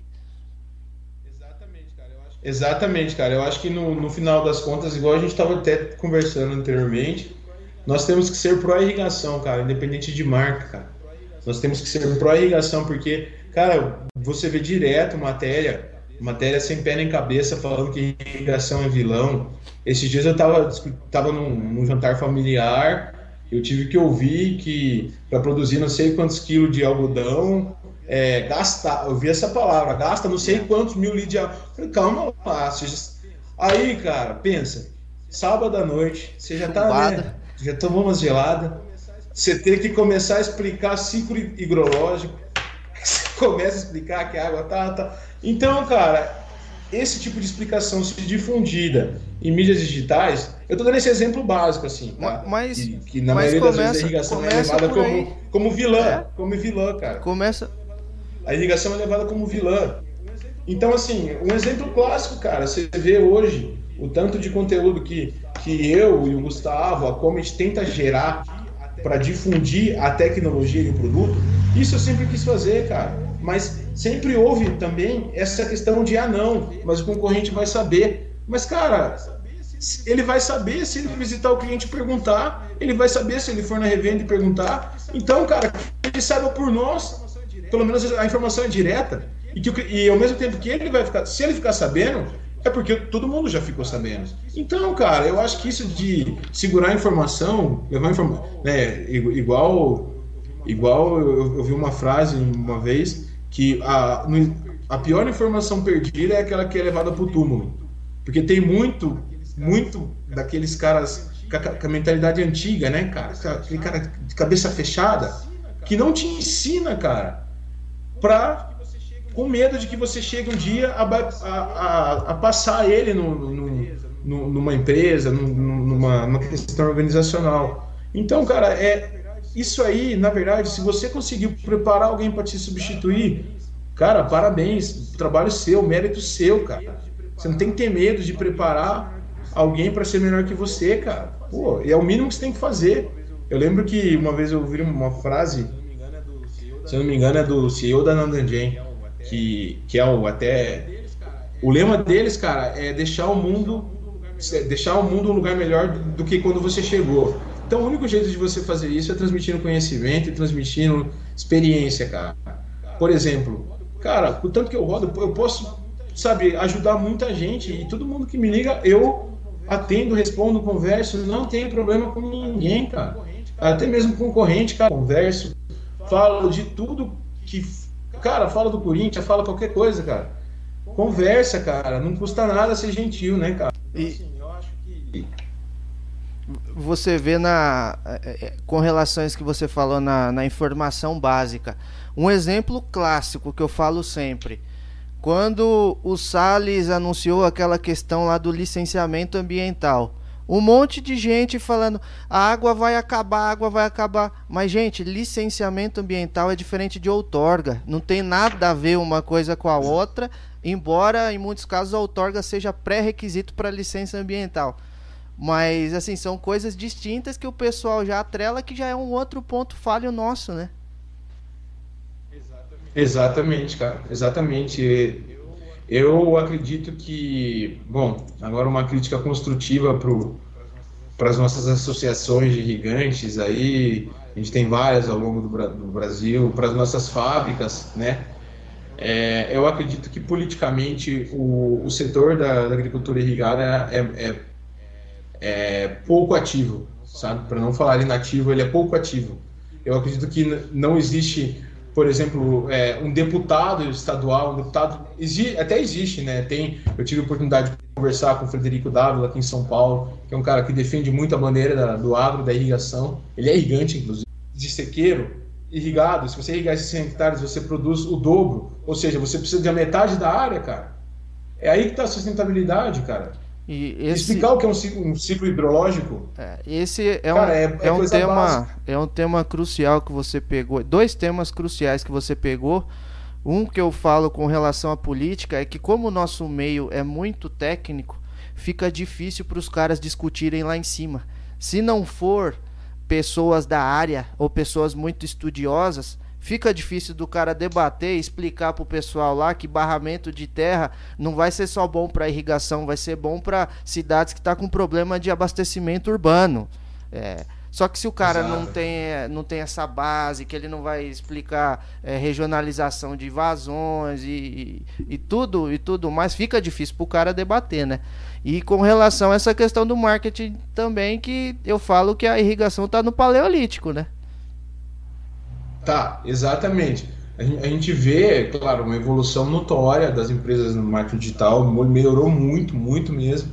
Se você pegar três anos atrás, quase ninguém tinha, né? Estou falando três anos, cara, é recente. Quase ninguém tinha um marketing ativo, eram poucas fábricas que tinham. E a maioria do marketing feito sobre produtos, não sobre o benefício da irrigação. É. Entendeu? Mas falando sobre marcas. Tipo, ah, o meu tem isso, o dele tem aqui, o meu tem esse, fez aquilo. Não assim um caso, por exemplo, agora está mudando um pouco. Eu vejo alguns vídeos assim, eu acho muito interessante essa abordagem. Do tipo assim, o seu João das, das Couve aqui tinha uma área de 30, de 100 hectares de sequeiro. Ele irrigou, tal, começou a irrigar, primeiro projeto de irrigação, rentabilizou a operação, viabilizou, foi expandindo, então agora ele gasta menos adubo, menos insumo e produz mais, entendeu? Fazer esse tipo de marketing. Beleza, apareça o logo da empresa lá, mas cara, mostra benefício que tem irrigação num vídeo de um minuto, explica que ele tem outorga, explica que essa água que ele está usando não está indo embora, cara. Essa água que ele está usando vai ser evapora, volta, chuva, lençol freático, lixivia, etc. Vira é, matéria orgânica, na, na, tipo, entre aspas, né, na planta. Então, assim, explica o que é o ciclo e o processo e explica que você não está jogando essa água embora. Explica que você está produzindo alimento para o mundo, cara. Entendeu? Então, assim, é, o, o papel do agricultor é tão nobre, tão nobre, mas eu acho que falta um pouco dessa tradução desse trabalho para o pessoal comum, cara. Né? Não, não, não, digo nem, eu não digo nem para nível político que é mais complicado, mas eu digo para o pessoal comum mesmo, cara. Se você conversar com uma pessoa comum na rua, assim, que não que trabalha, sei lá, numa indústria, numa fábrica, e falar de irrigação, a primeira percepção que ele tem é que é água indo embora, né, cara? Então, eu acho que as empresas deveriam explorar mais isso, porque eu acredito que essa pressão principalmente vem da base, vem da, da população que elege eles, entendeu? E, e até mesmo do marketing básico, cara, de, de até mesmo de produto. Eu cito para você aqui três empresas que eu vejo fazer marketing com anúncio, Instagram, em YouTube e tudo mais, que é hoje o que eu vejo, a Comet, a IR Control e a AgroSmart, que são a, as três ali que estão um pouco mais engajadas no, no meio digital. As outras estão é, bem tímidas ainda, não, não tem aquele marketing nem dos próprios produtos, né? Exato, cara, assim, é, essa pressão do marketing da Comet foi muito, muito grande por minha parte, por parte do Gustavo, é, e eles compraram a briga porque a maneira que a gente conseguiu mostrar para eles, né, que eles precisavam, falando da Comet, né, que eu sei como opera, a maneira que a gente conseguiu mostrar para eles que tinha que ser feito, cara, foi criando um perfil nosso, cara, pessoal, e promovendo as coisas lá e enviando os resultados para eles, entendeu? Ó, tá dando isso, tá dando aquilo. E aí os caras falam, pô, a gente pode replicar isso para o mundo inteiro, né? Então, assim, foi uma, uma demanda que veio daqui. O Gustavo começou antes. Começou, só acho só para deixar claro. Dois, três anos. Só para deixar claro, eu não tô falando que uma empresa é melhor do que a outra. A gente só tá batendo nessa claro, tecla de, claro. de marketing, né? Tem gente aí que vai pegar a conversa aí no. Mas é só com relação claro. ao momento atual, com relação a marketing, como que as empresas estão se portando, né? Sim. E assim, fazendo. Eu ia, eu ia fazer uma análise legal, cara, do seguinte, ela. Vê se você concorda comigo. Eu conheço muito bem o pessoal da AgroSmart. Não sei se eu falei aqui, mas eu já trabalhei lá. Trabalhei uns 7, 8 meses lá. É, cara, um pessoal muito jovem, muito parecido com a gente, sabe? Uma cabeça aberta. Então, assim, eles investem muito em marketing há muito tempo, desde 2016. Então, não é, não é de ontem para hoje. Eles já investem muito em marketing há muito tempo. O pessoal da Encontro, cara, o Elton, conheço ele desde que ele vendeu o primeiro módulo, cara. Lembro até hoje.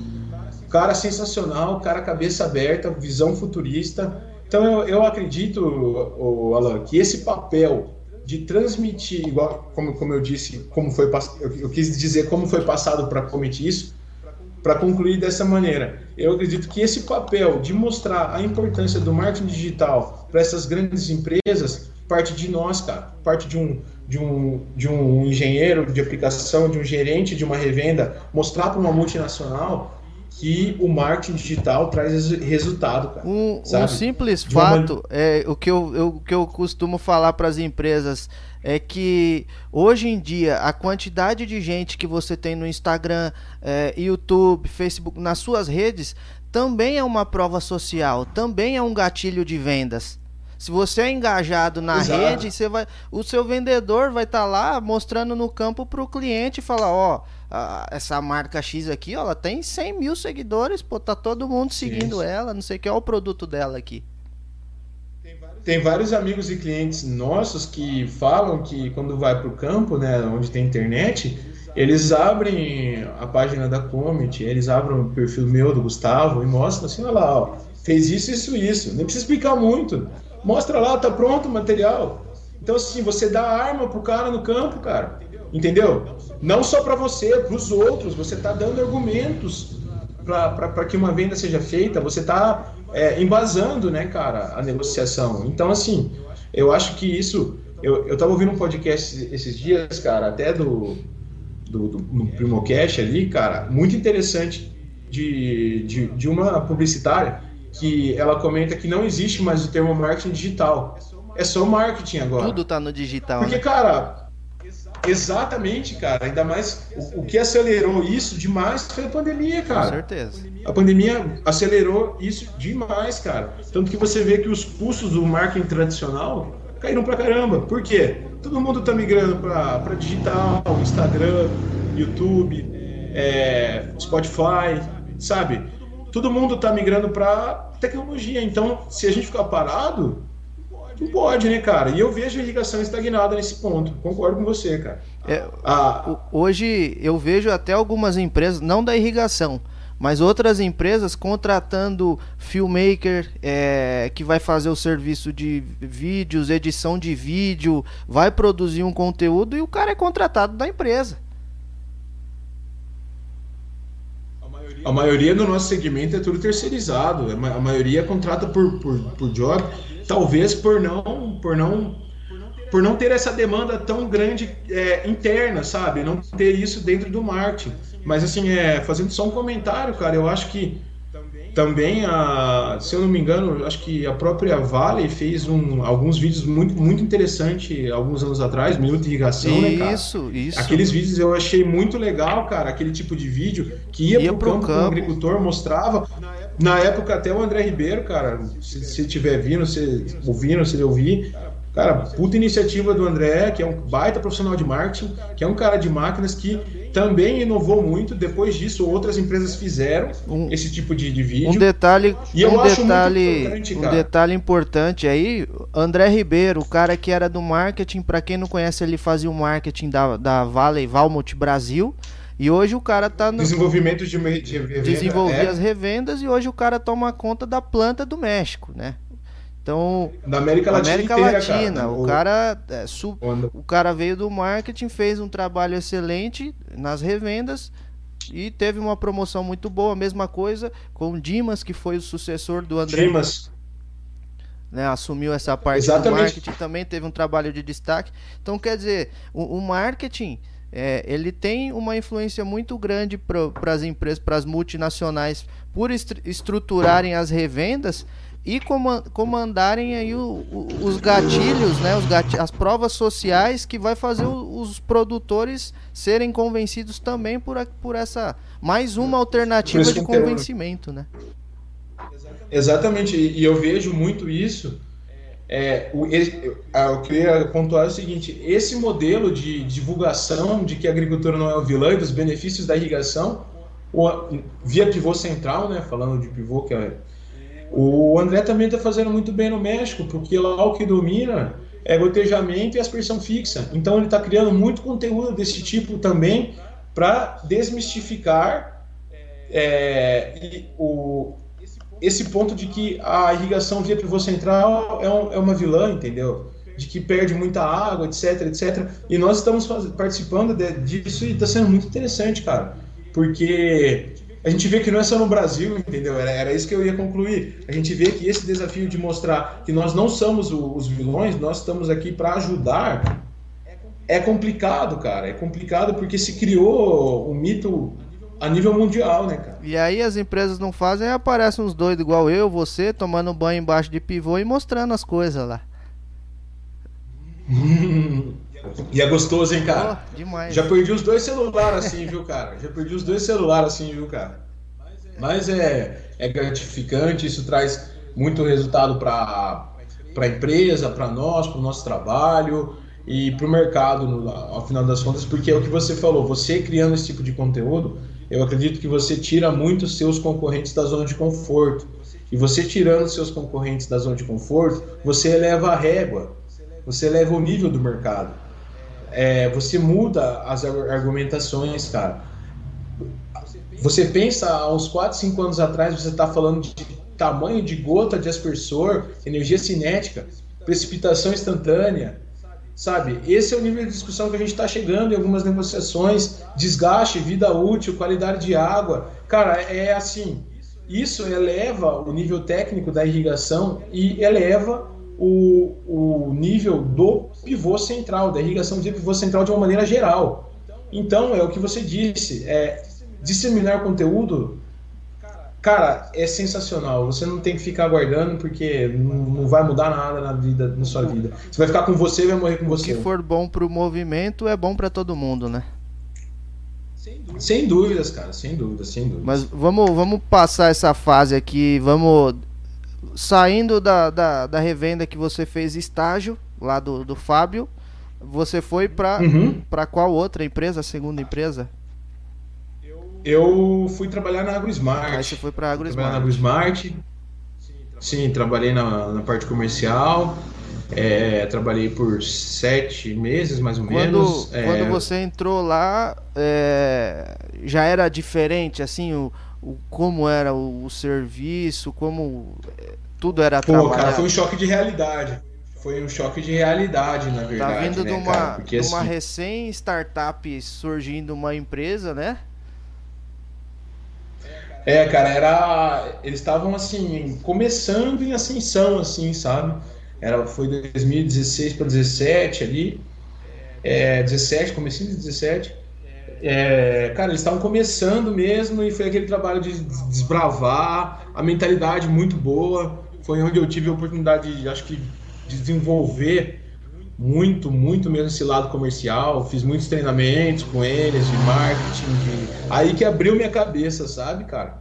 Marketing. Cara, a Mariana é sensacional, cara. A Mariana nesse ponto de argumentação, de explicar palestra. Tecnologia, agricultura 4.0.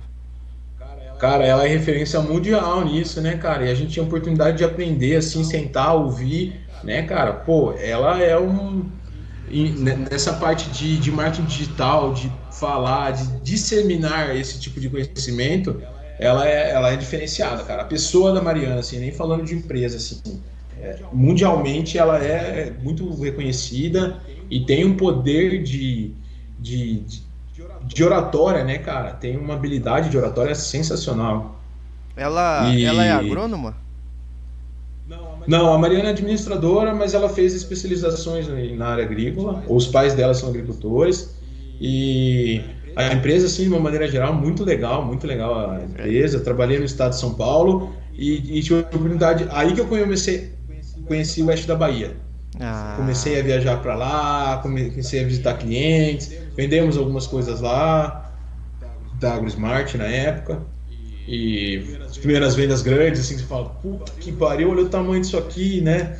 E que ninguém, nem, ninguém sabia internamente ali, ninguém nunca tinha ido para lá, ninguém tinha, nunca tinha desbravado esse território. E eu, assim, sempre tive esse perfil de puta que da hora, é, é difícil, eu quero, entendeu? Então eu fui, é, gostei pra caramba e eu, eu acho que é uma empresa que tem uma mentalidade muito legal, né? Bem arrojada, bem, bem padrão Google, bem Vale do Silício e com eles eu aprendi muito essa questão de trabalhar auto, é, de, maneira autônoma, sabe? Tipo, é, você tem sua autonomia, desmamou. faz o que você quer até esse limite.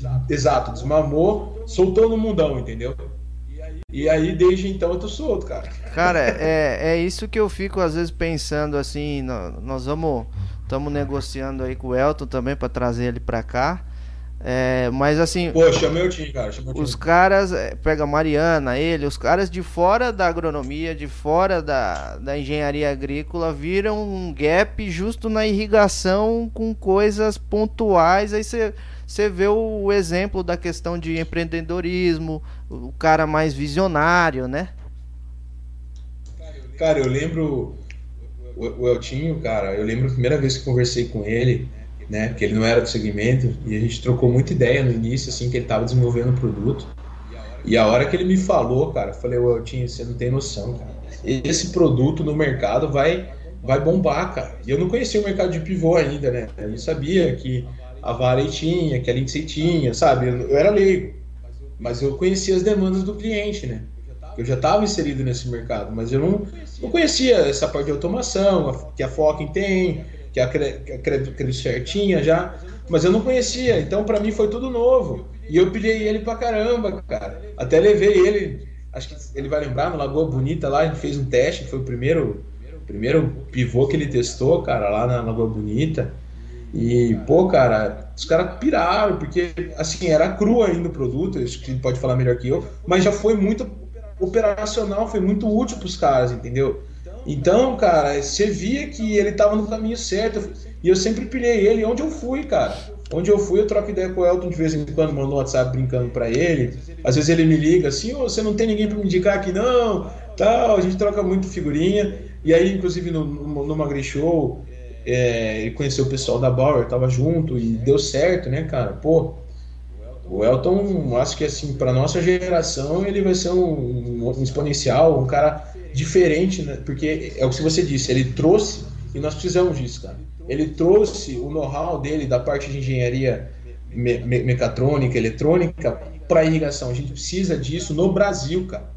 Porque a maioria dos produtos das empresas são feitos e desenvolvidos para condições deles, cara, nos Estados Unidos, no, na Europa, onde for. Então, cara, a gente precisa. É, aquele termo né, que todo mundo fala, tropicalizar o produto, cara. Precisa disso. A nossa demanda é diferente dos caras. Igual a gente falou, a gente tem três safras, roda três vezes mais pivô em média que eles. A gente tem pivô de 15 torres, de 20 torres. Ao mesmo tempo a gente tem pivô de três torres no mesmo. Tipo, cara, é. O Brasil eu acho que é um dos mercados mais doidos do mundo, assim, em diversidade, é. entendeu? E, e tanto que quando os caras querem conhecer cultivo diferente de pivô, é aqui que os caras trazem, cara. O mundo inteiro. Qualquer cultura, né? O Igor no podcast passado falou a mesma coisa. Ele falou, cara, tem cultura lá que não, não tem referência bibliográfica nenhuma. Como que eu vou fazer um manejo da cultura? É, vamos lá e põe planta aí, vamos testar.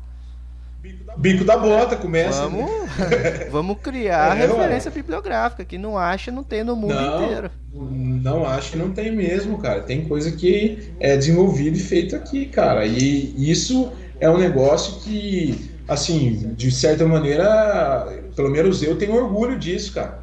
Eu lembro nas convenções que eu ia mundial da, das empresas que eu trabalhei, da, da Senegal, da Comet, a gente vai, a gente fala, os caras ficam assim, cara pô, o Brasil é muito, tipo, eu, eu sou entusiasta do Brasil, assim como o Gustavo também é muito entusiasta. A gente, cara, se a gente não valorizar o que a gente tem aqui, quem vai valorizar? Com certeza. Com então, certeza. Eu sou um entusiasta do mercado aí e, e sempre, por exemplo, é, teve um caso de uma negociação que a gente teve no Chile com, com um parceiro, com uma fábrica, que os caras estavam brigando num projeto de tomate, sabe, industrial, que era um, case assim, só, só, mostrando a importância de você conhecer as culturas e as regiões. Tava ali e tal, e tava gotejamento com pivô, cara. E o cara do pivô queria. Lá, o gotejamento tinha o argumento de que não pode, né, irrigar a folha e tal. Falei, para. Aí o cara, o, o gerente do território me ligou. Cara, eu falei, não, não existe isso no Goiás aqui é tudo pivô, cara. Você pega ali aquela região ali de Goiânia, Vianópolis, ali, cara, é tudo pivô. Tem a Heinz aqui, tem várias fábricas, predileta. Cara, tomate no Brasil industrial é pivô, calma aí. Cara, eu comecei a estudar, ligar, liguei para consultores.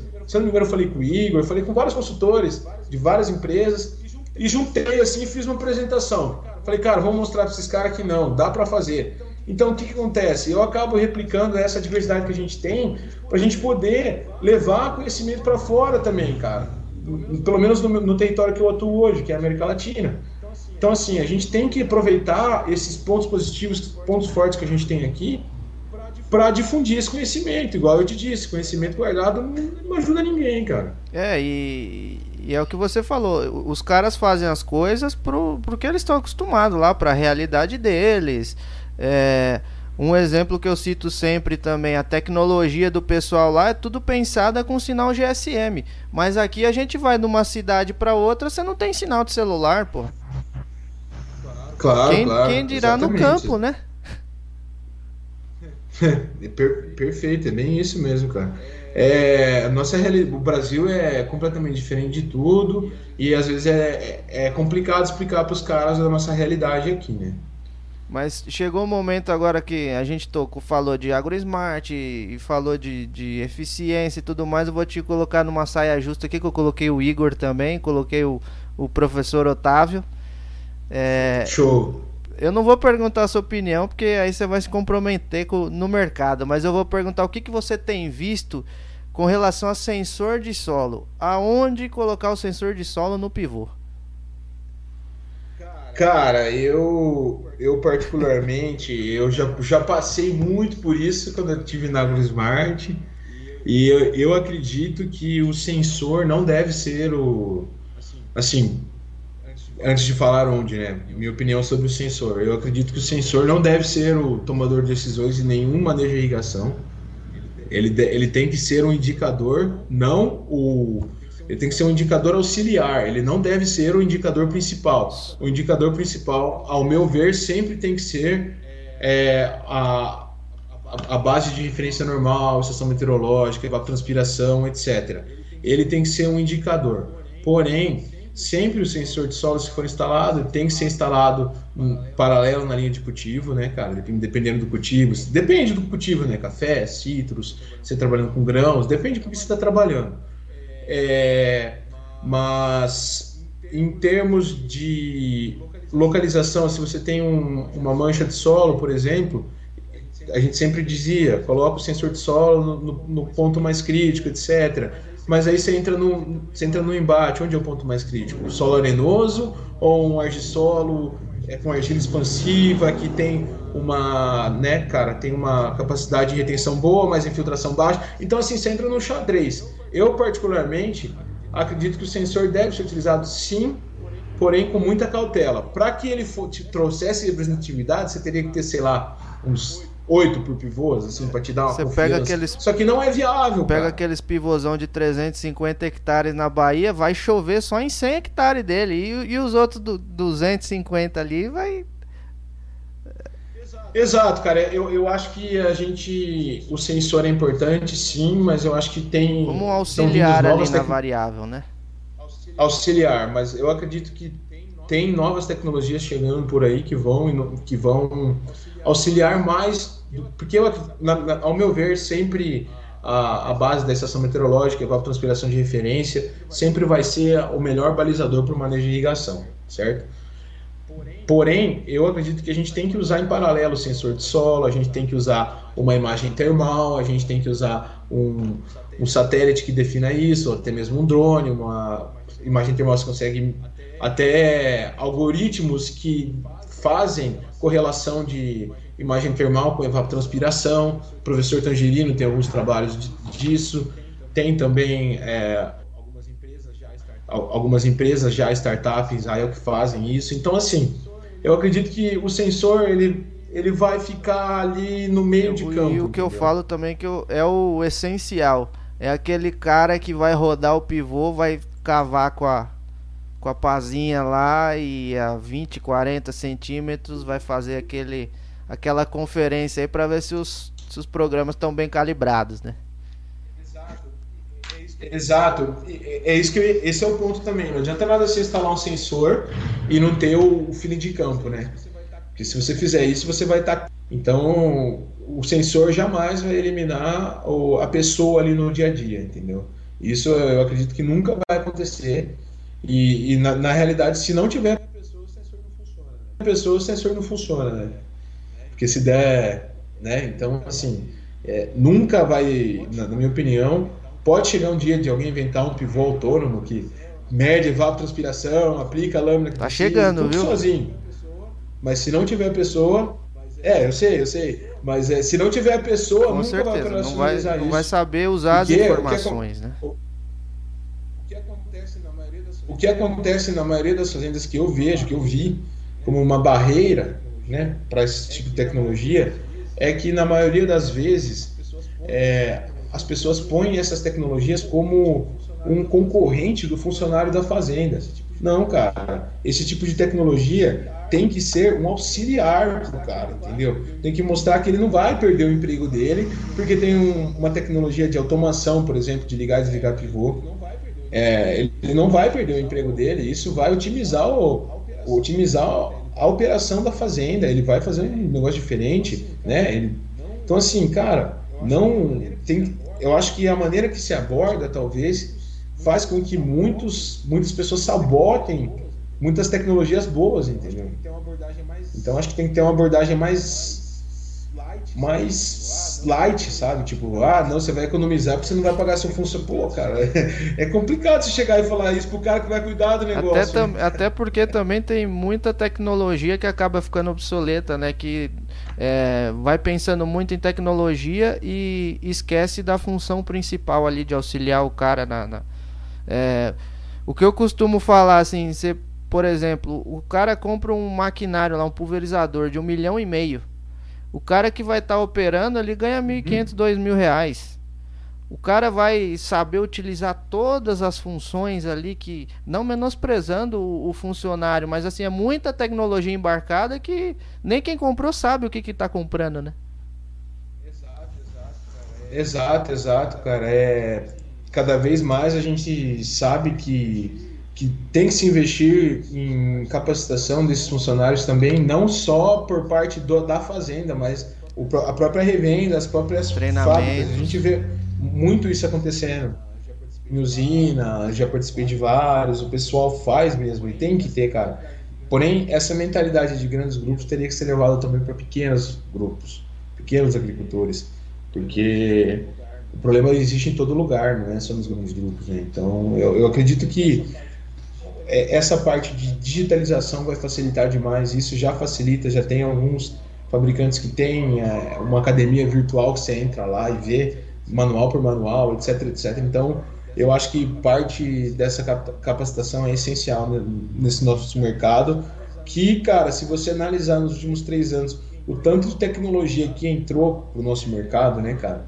É, movimento contínuo de equipamento, é, telemetria cada vez mais moderno, manejo de irrigação nem se fala, sensores, é, pluviômetros automáticos, tipos de tecnologia que a gente não e tinha. E o último, falar, o último ponto então, que eu assim, quero te colocar na saia justa também com relação a esse tópico é a irrigação de luz. Ah, cara, interessante, interessante. Ah, cara, interessante, interessante. Esse ponto é interessante. Eu já tive a oportunidade de ver uma vez ali o Naí. É, bom, não se tem nada ainda né, científico comprovado sobre isso, né, cara? Porém, eu acredito que o pivô central, de uma maneira geral, nem só falando sobre luz, mas o pivô central ele deve ser utilizado para mais coisas além só de irrigação. Ele tem essa capacidade. Eu já cheguei a fazer alguns projetos na época de, de, de Seninger, eu fiz alguns projetos para aplicação de defensivos, cara, sabe? É, tubulação paralela, já tentamos fazer. Deu certo, não deu, o que atrapalha a vazão tal. Tipo, tem umas limitações que alguém tem que solucionar, mas é pô, uma baita ferramenta. Isso melhora muito em questão de argumentação de vendas. É, a luz em si, cara, eu acho que precisa ser mais estudado, mais avaliado, mas agronomicamente falando, tem muito sentido. Eu, como agrônomo, concordo muito com o conceito, né? Agora a gente tem que ver em resultados, números, validações. Conheço, conheço grandes clientes que estão testando, validando, porém, uma coisa que, que, eu, que eu notei é que algumas empresas que estão entrando primeiro, primeiro nesse mercado, cara, o custo está absurdo. Sim, não, não é viável. Como ainda, qualquer tecnologia, né? Não, não sei se Como qualquer tecnologia. Exato. Eu não sei se tem tanta demanda assim, não sei se é tão. o que tem de tanta tecnologia, porque se você for ver essa luz, cara, ela é uma luz de São LEDs, estufa, né? um, é um não é LED é mais rebuscado cara, e é, um cabeamento ali pelo pivô. Que já, que já tem no pivô. Que já, que já tem, que já no, tem pivô. no pivô a estrutura, já tem a energia. Exato.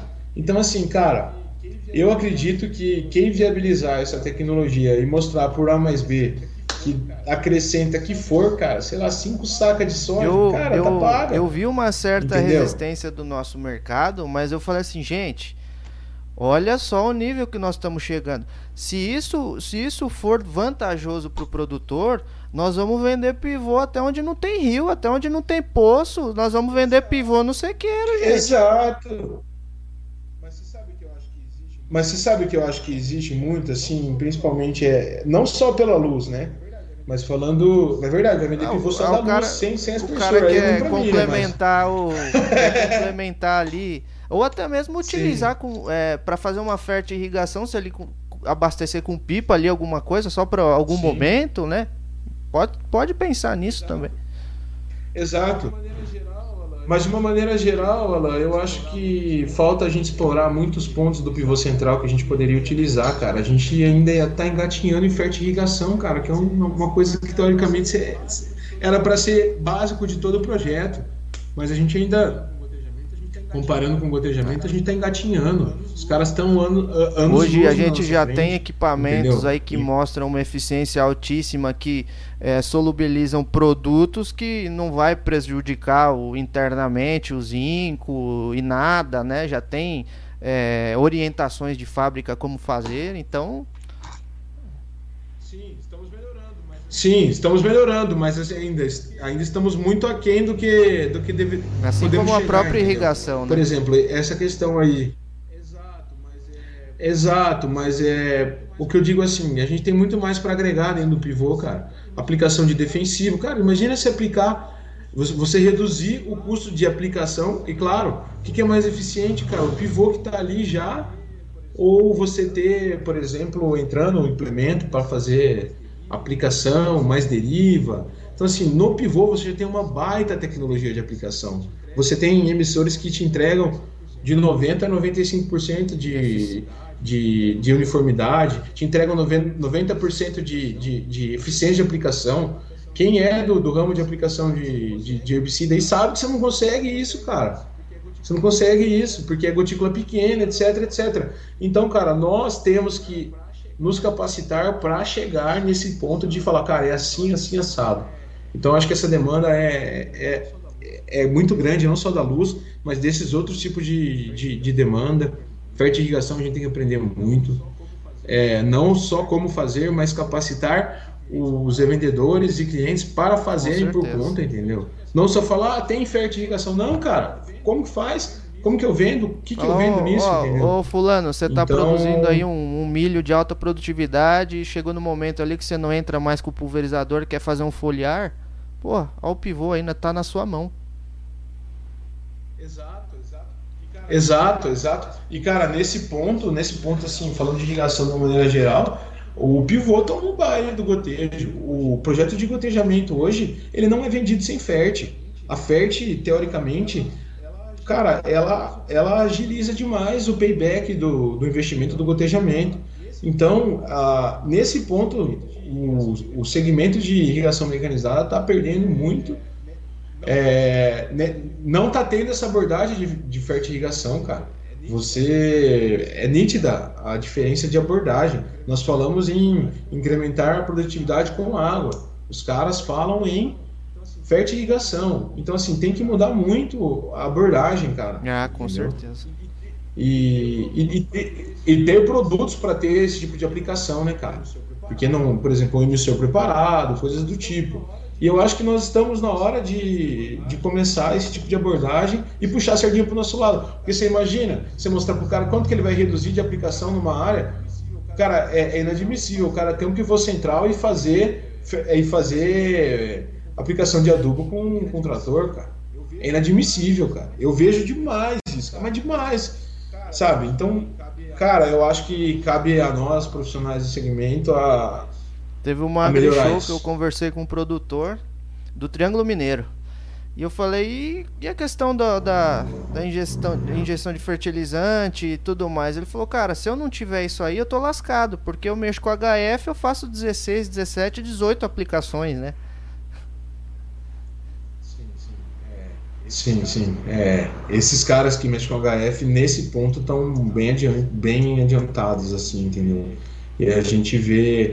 Eu tô tendo a oportunidade de trabalhar num projeto, cara, na América Latina, que são, são 150 pivôs, se eu não me engano, com, com kit de injeção de fertilizante em todos os pivôs, cara. Cara, é sensacional, cara. Sensacional, cara. E, e inclusive é um kit de, de, de injeção de, de gotejamento. E, cara, as dosagens, assim, sinistras, assim, bem equalizado, bem certinho, aplicação extremamente uniforme, produtividade, é aquele, assim, você fala... É aquele projeto no Chile, eu acho que é, de, de uma usina bem grande?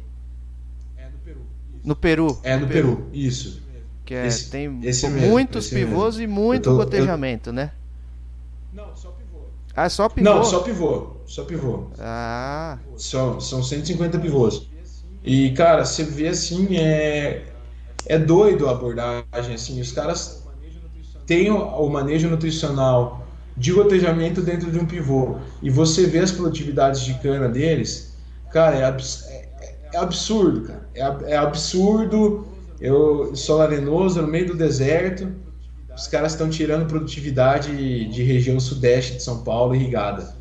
Entendeu? Então, assim, é, é absurdo o quanto a gente tem para acrescentar nisso. Você imagina como facilitaria sua, sua vida se você pudesse vender um pivô com fertirrigação embutida, né? Imagina um vendedor de pivô com esse argumento a mais, né, cara? Pô, tô agregando valor. É, é, é questão de gerar valor. Ah, mas vai custar 100 mil a mais, cara. Olha o valor ali. Eu acho que temos que partir para esse ponto, cara, de agregar cada vez mais valor no nosso produto. E a conta é fácil de justificar, né? Você fala uma operação ali que o cara vai gastar de diesel, porra, já pagou o equipamento ali, tranquilo. Aí duas safras paga o, investimento, né?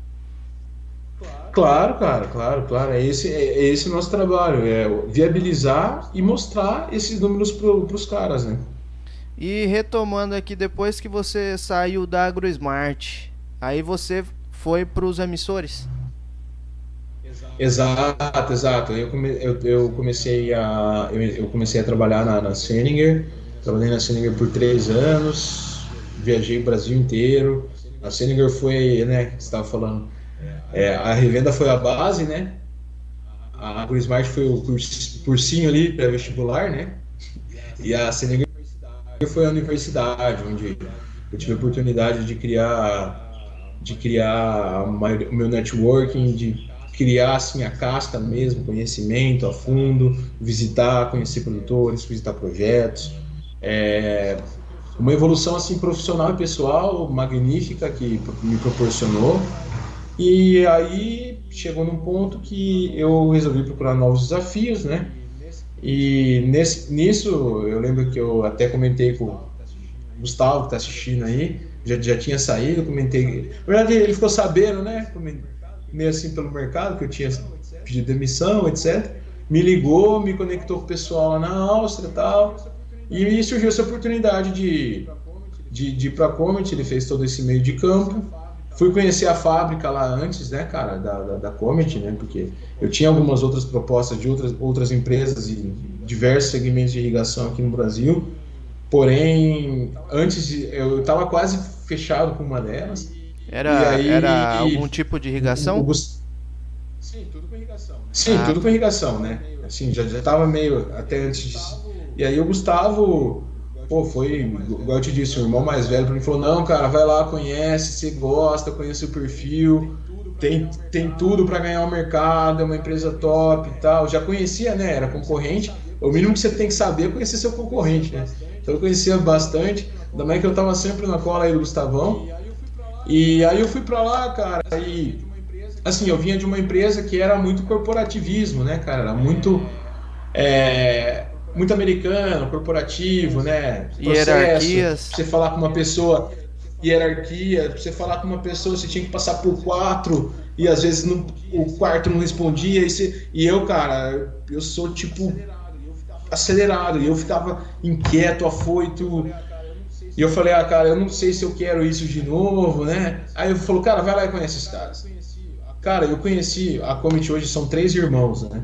São e os três administram a empresa. Tem um que é o, Hugo, ele é comercial, ele é responsável por todo o comercial da empresa. O Arno, é, a gente brinca que é o nosso Steve Jobs, que é o cara que inventa, inventou todos os aspersores, produtos, canhões, etc. E o Victor, que é a parte financeira e administrativa. Cara, quando eu conheci esses caras e a maneira que eles me receberam lá na Áustria, cara, como, mal me conheciam, cara, me receberam como se fosse parte da família deles, assim, sabe? Me tratando como família. E, e cara, isso não só para me conquistar, porque eles me tratam assim até hoje. Não é aquele negócio corporativo. Você se sente parte da família, sabe, cara? Você fala direto com os caras e essa tratativa direto de, de ter essa autonomia, de poder dar ideia, de fazer o que você quer, condiz muito com o meu perfil, cara. Fazer assim, levar a ideia, não fazer o que você quer, tipo, levar a ideia, mostrar os caminhos, entendeu? Você tem essa autonomia. Isso, acredito que, pô, isso, assim, na hora eu falei, cara, depois conheci o produto, né? Sensacional, cara, muita tecnologia embarcada, muito superior do que, do, que, o que a gente tinha no mercado aqui até então. É, e, e também conheci a fábrica 100% automatizada, conheci a estrutura da empresa. Cara, eu voltei pro. Aí eles me deram um tempo para pensar, eu voltei pro Brasil, cara, eu falei, cara, não, é, é isso. Se encerrei todas as outras processos e entrevistas que tinham caminhados e falei, cara, é, é isso, tem muito. E também tive a oportunidade, né, nisso de, de expandir, né, cara, de começar a atuar na América Latina, que até então para mim era um mercado só, desconhecido. Só um ponto um Isso, ponto interessante, Eugênio, tem bastante é, graduando aí assistindo a gente, o pessoal que vai entrar para o mercado de trabalho. É bom você ressaltar a importância do inglês aí na sua vida. Claro, como como que claro. você iniciou os estudos inglês, fosse... e, e, e, seguiu aí para conseguir estar tá nas multinacionais e conversar de frente com os gringos lá fora? Exatamente, eu vejo assim, eu vejo muito, muitas pessoas que têm um potencial assim tremendo, tremendo assim, tipo muito potencial, mas barro no inglês, cara. Então, uma, uma se eu pudesse, né, dar uma, uma dica para quem está ingressando aí agora no mercado ou quem pretende ingressar no mercado, que eu sou entusiasta, encorajo para que venham e contem comigo porque precisar. A gente conhece muita gente aí eu digo que antes o inglês era um diferencial, né, cara? Hoje em dia ele é essencial, essencial né? Então, o inglês, eu, eu particularmente comecei porque sou filho de, de professora, diretora, né, cara? Então, o, o estudo aqui em casa sempre foi na chibata, né? Então, então, minha mãe sempre foi exigente, sempre colocou a gente para estudar, sempre, assim, sempre fez de tudo, assim, trabalhava em escola particular para a gente poder estudar em escola particular, tinha bolsa e sempre investiu muito em nós na questão de educação e fiz inglês, acho que muito tempo, talvez dos, dos 11 aos 15, cara. Aí parei, né, naquela época ali pré-vestibular, né, você não faz inglês, você só estuda para vestibular. Aí entra na faculdade, você sabe, né, cara? A última coisa que você quer fazer é inglês, né? Você só fala então... inglês em um momento na faculdade. Quando você tá tomando cerveja. Ah. Que aí ah, você vira poliglota. Assim, cara, porque aí você fala até outros idiomas. então, você fala até russo, né, cara? O inglês é o primeiro, né? Mas enfim, comecei, né, cara? Aí eu fiquei, formei com 22, né? Entrei com 17, 18, formei com 22. Três anos de revenda, não usei, usei pouquíssimo inglês, só quando vi assim, né? pouquíssimo, cara, muito pouco comecei a usar um pouco mais na Grismart ali, que tinha algum contato né, com o pessoal de fora. E na Senegal, puta cara, na Senegal eu tomei um choque, assim. Acho que no primeiro mês que eu tava aí, veio, veio um americano, um, um gerente de produtos, que é, até hoje é muito amigo meu. E o cara tinha o sotaque, cara, aquele sotaque redneck americano, sabe? Bem, o famoso caipira, cara. Ou, cara, eu falei, não é possível que eu desaprendi tudo, né, cara? E eu não entendia nada, assim, e começou aquele desespero. Aí eu chegava até pro Gustavo, pro Arthur, que você deve conhecer também, Arthurzinho. Falei, Arthur, cara, eu não tô entendendo nada, será que sou eu? Aí os caras falaram, não, fica tranquilo, ninguém entende ele. então, deu aquele susto, falei, ah, não, tô tranquilo. Mas mesmo assim, isso me, me, deu, me ligou um alerta. E aí eu voltei pro inglês, cara, voltei com a professora Beth e faço assim, não faço todo dia hoje, porque praticamente hoje em dia eu falo inglês pelo menos no mínimo três, quatro vezes por semana. Eu tô, tenho contato que a gente reporta para todo o inglês, tem contato no mínimo três vezes por semana a gente está numa ligação aí de 20, 30 minutos em inglês, praticando, ativo.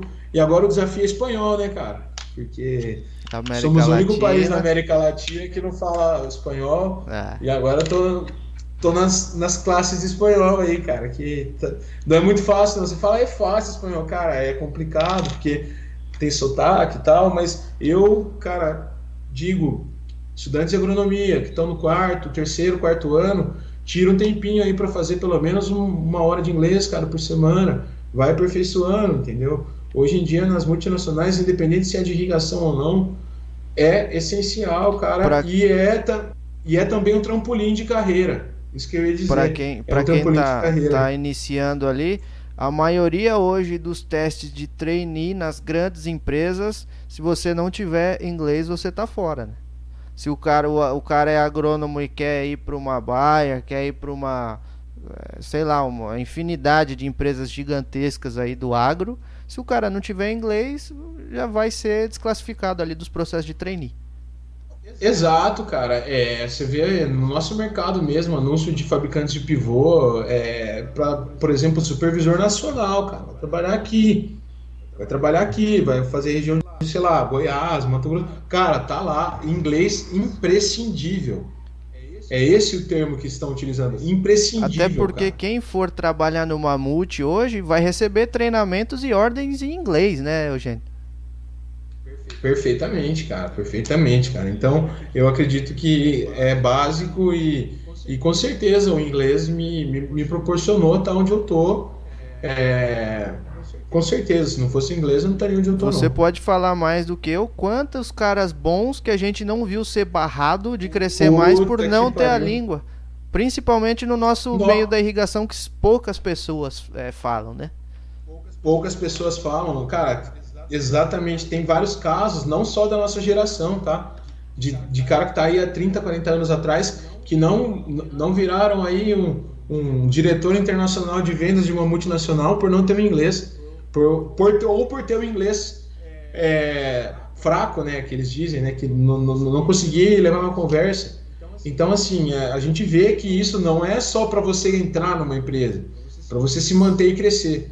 Então, e uma coisa que eu tento é nunca parar de estudar, cara, porque eu, meu inglês não é, nossa, é muito bom. Não, cara, eu me viro, assim, eu, eu tenho consciência de que eu preciso melhorar, então eu nunca paro, assim, de estudar. E então, o que eu te digo, cara, isso é um, hoje em dia é, é um freio de carreira mesmo, se não tiver, cara. E que é um exemplo mais básico, quantas vezes você tava na Grishow ali, aí vem, né, um, um gringo, um americano, e parece, quando ele entra no stand, né, cara, parece batata quente, né? Ninguém quer falar com o gringo, é. cara. Da, Não, e, e é. o, o, que é engraçado é que quando você vai lá e conversa com as pessoas, aí até as pessoas olham, pô, o cara é metido, não sei o quê. Mas não, porra, você quer conversar com, com os gringos, os caras vieram de lá, lá veio o engenheiro, não sei da onde que fez o aspersor tal. Você não vai é. querer trocar uma ideia com o cara, ver os conhecimentos, né? Pô, puta experiência de vida, cara. Não, eu, eu sou desse também. Eu vejo, eu interajo, eu, eu converso, troco conhecimento. E, e eu acho que tem que ser assim, cara. E, e tem que estudar. Não, uma coisa que eu digo, cara, eu desde que me formei, eu não.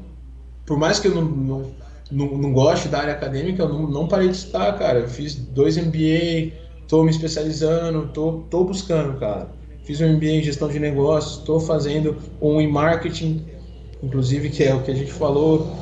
A então, carreira vai te moldando, né? Tudo inglês, tudo espanhol. Porque cara, você vai se Você vai criando exato. objetivos a, é, a, médio e longo prazo e a sua carreira também vai te moldando nesse meio do caminho aí que você tem que fazer certas escolhas no que vai te auxiliar para o futuro mais próximo, né?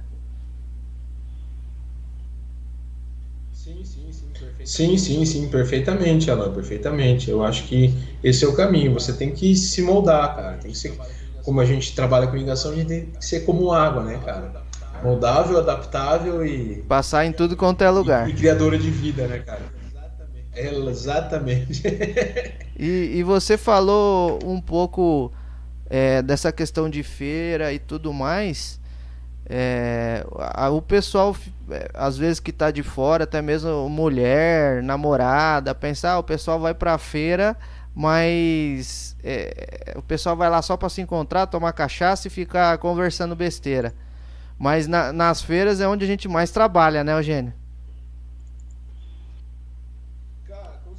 Cara, com certeza. nas feiras é onde a gente mais trabalha é na verdade, né, fazendo um comentário, pô, que saudade de uma feira, hein, cara? Já estamos aí, estamos indo para quase dois anos sem feira aí, né? E que saudade de uma feira. É onde você mais trabalha, é onde você mais. Até encoraja os estudantes que nos assistem, participem de feiras quando voltarem. Vá nos estandes se você tem interesse de, de trabalhar com irrigação. Conversem com as revendas, conversem com o pessoal de fábrica, conversem e procurem aprender, interagir, perguntar, disponibilidade de estágio. Cara, networking hoje em dia é tudo. Net, vá, construa seu networking. Na feira, é onde a gente conhece, encontra o cara do Rio Grande do Sul, cara da, do Norte, do Nordeste, cara do, do Mato Grosso. Cara, então assim, feira, é, de uma maneira geral, você trabalha, né, quando você está com o stand das 7 às 7, cara. E, e no, no, no, nosso segmento ainda tem a paradinha obrigatória na Embil, claro. Todo mundo é filho de Deus, né, cara? Para ali, toma um chopp ainda pra dar aquela né? descontraída. Mas, cara. Que você tá ali certeza, trabalhando também, mas, assim, né? Porque. Ah, é trabalhando, é construção é network, de networking, né? cara.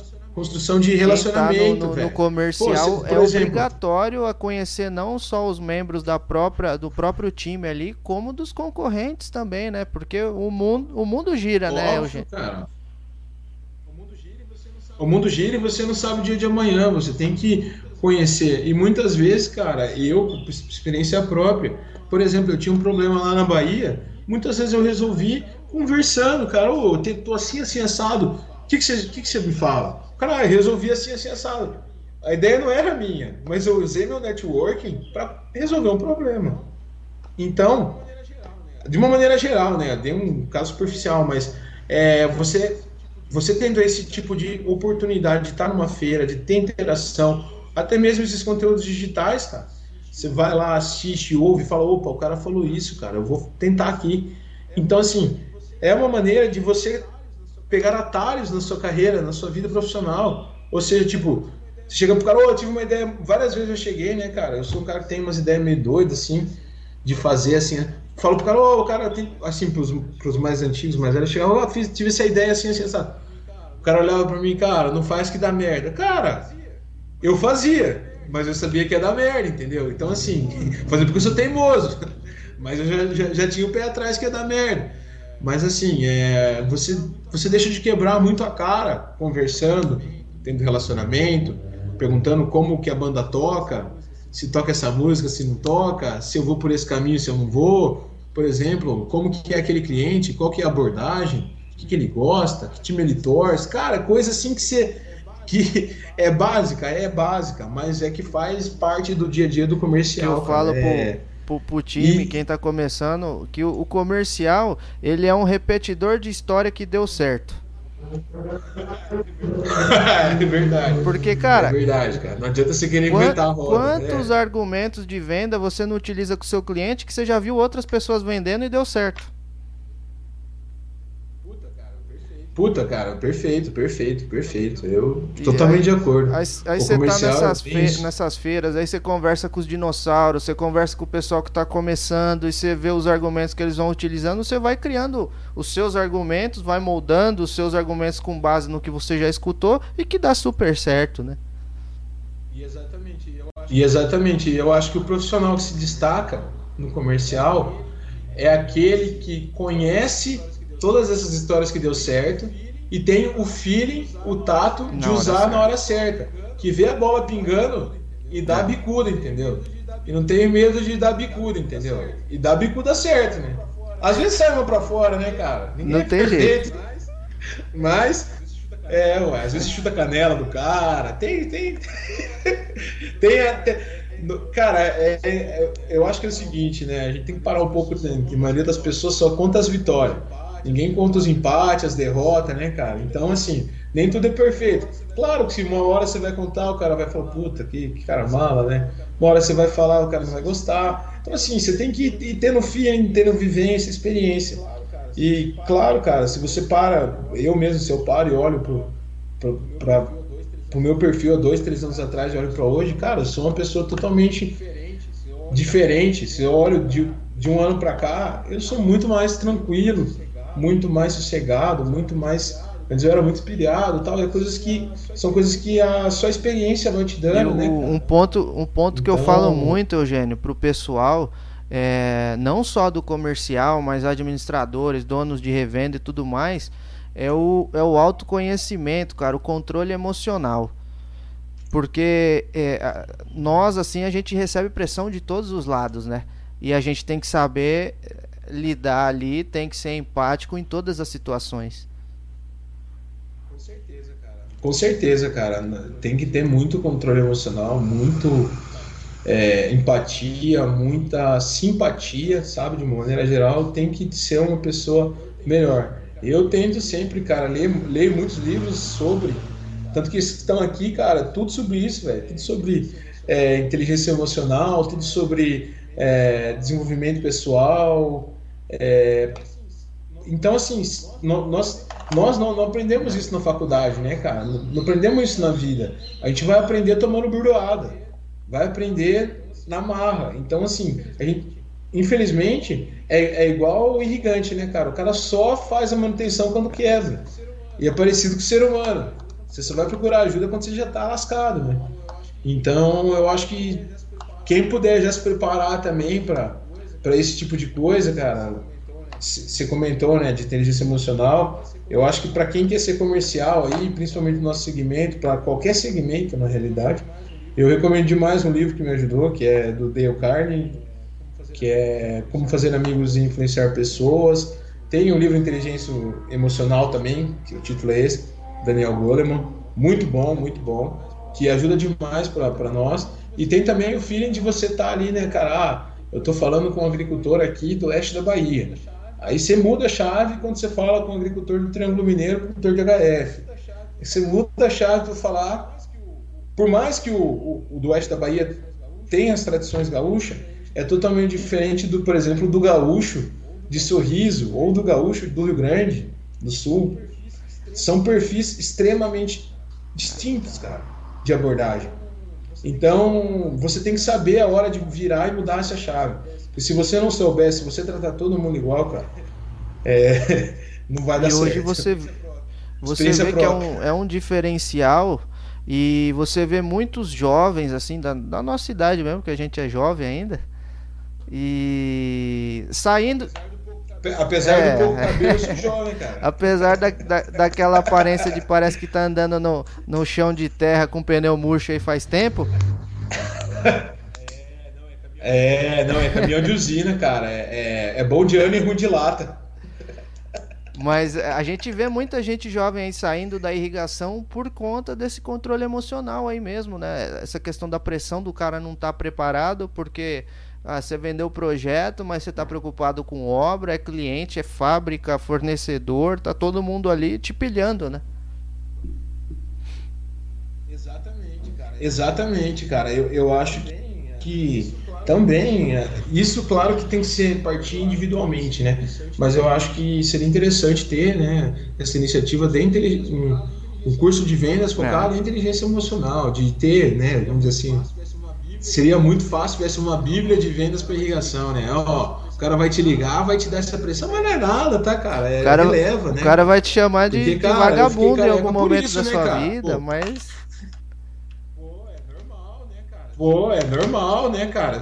Por mais que você esteja trabalhando que nem um retardado, né, cara? Vamos dizer que você é vagabundo. Exatamente, cara. Então, assim, eu acho que nossa geração é, ela é um pouco mais moldada nisso, né, cara? Eu, eu, eu por mais eu que eu acho que um ponto que me ajuda muito é que eu sempre pratiquei muito esporte coletivo, sabe? Então você sempre tem aquele negócio ali coletivo individual, né? Eu sempre joguei tênis, futebol. Então você sempre tem aquele negócio do tênis de, de do futebol, por exemplo, de trabalhar em equipe, de ser cobrado, oh, você fez cagada ali, não sei o quê.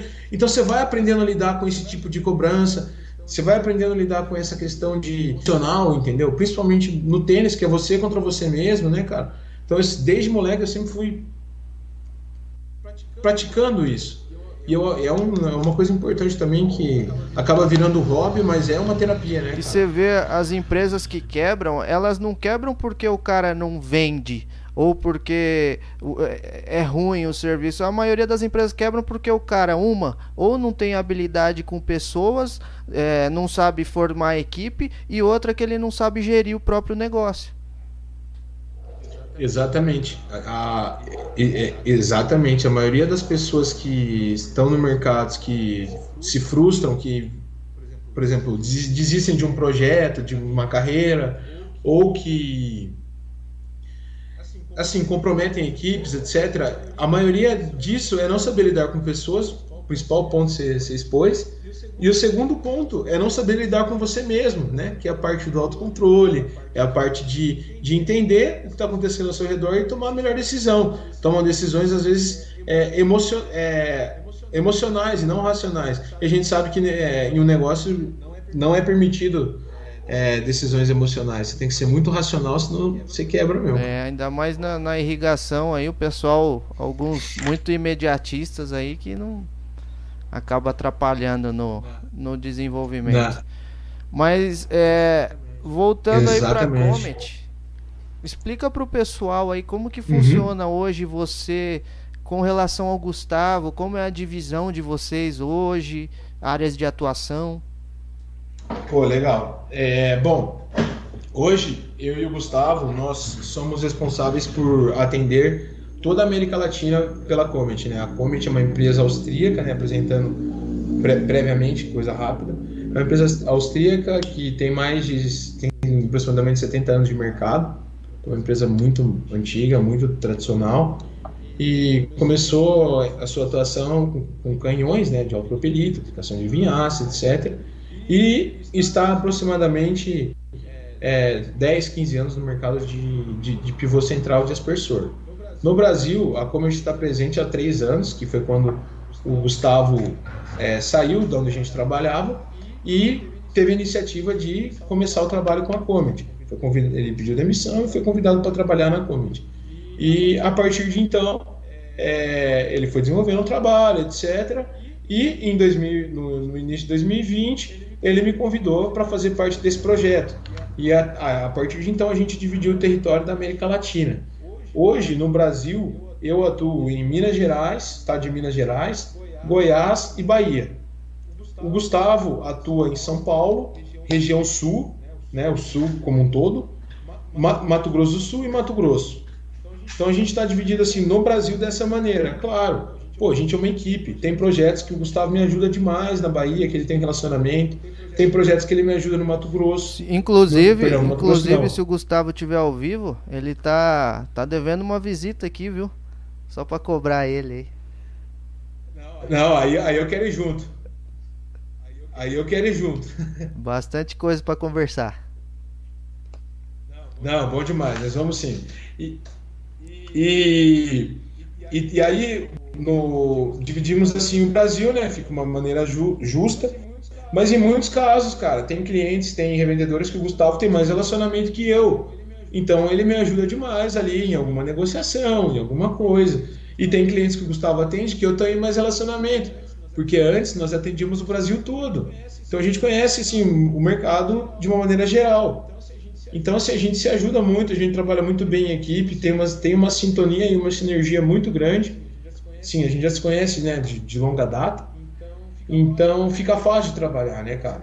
Quando você tem uma sintonia, uma sinergia e principalmente a mesma mentalidade de trabalho, ele, sabe? A nossa abordagem. Ele, nossa... Eu não conheço ele ainda, mas ele parece ser viciadão em irrigação também, né? Assim como nós.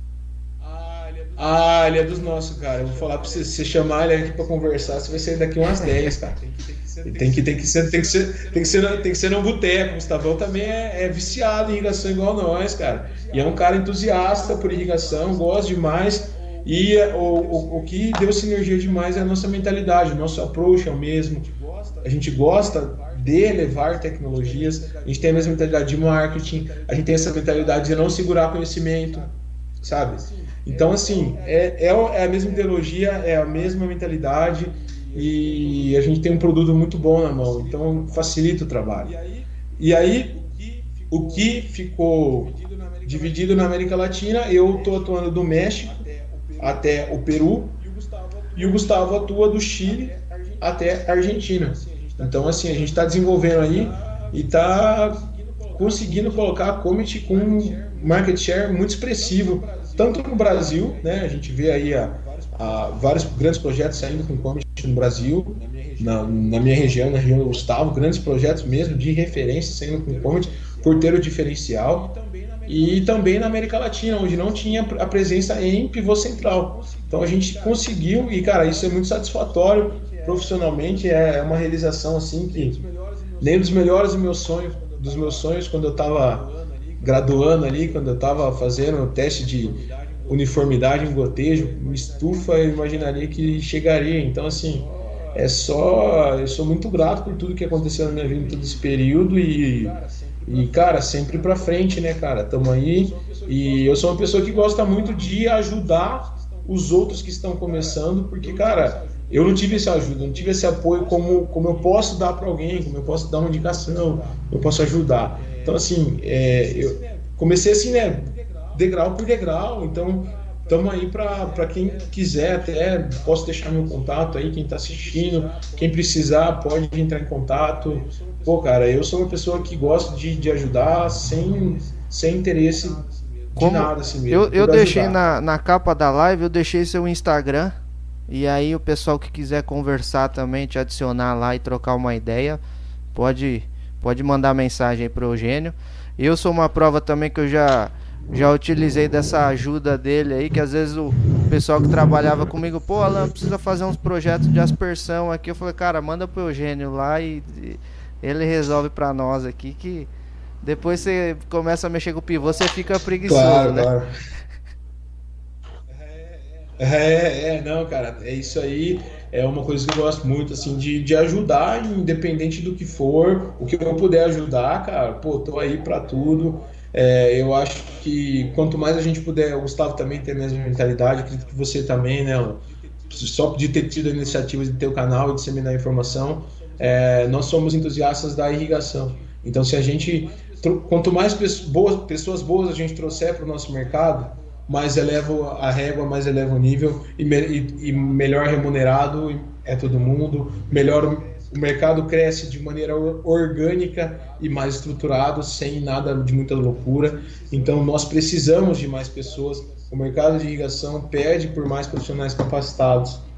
E, e, cara, a gente está numa transição, a gente sabe, estamos na lida aí, a gente está numa transição de geração. Então, tem espaço para todo mundo, assim como você É, disse. é é interessante o pessoal aí entender que nos vídeos do canal do Mundo Irrigação, é, dá o like, pode parecer besteira, né? De é, se inscrever no canal, dar o like, compartilhar os vídeos, mas isso ajuda muito porque aí o canal começa a ser mais visualizado, o YouTube começa a entender que é importante o canal e a gente consegue desenvolver mais a irrigação.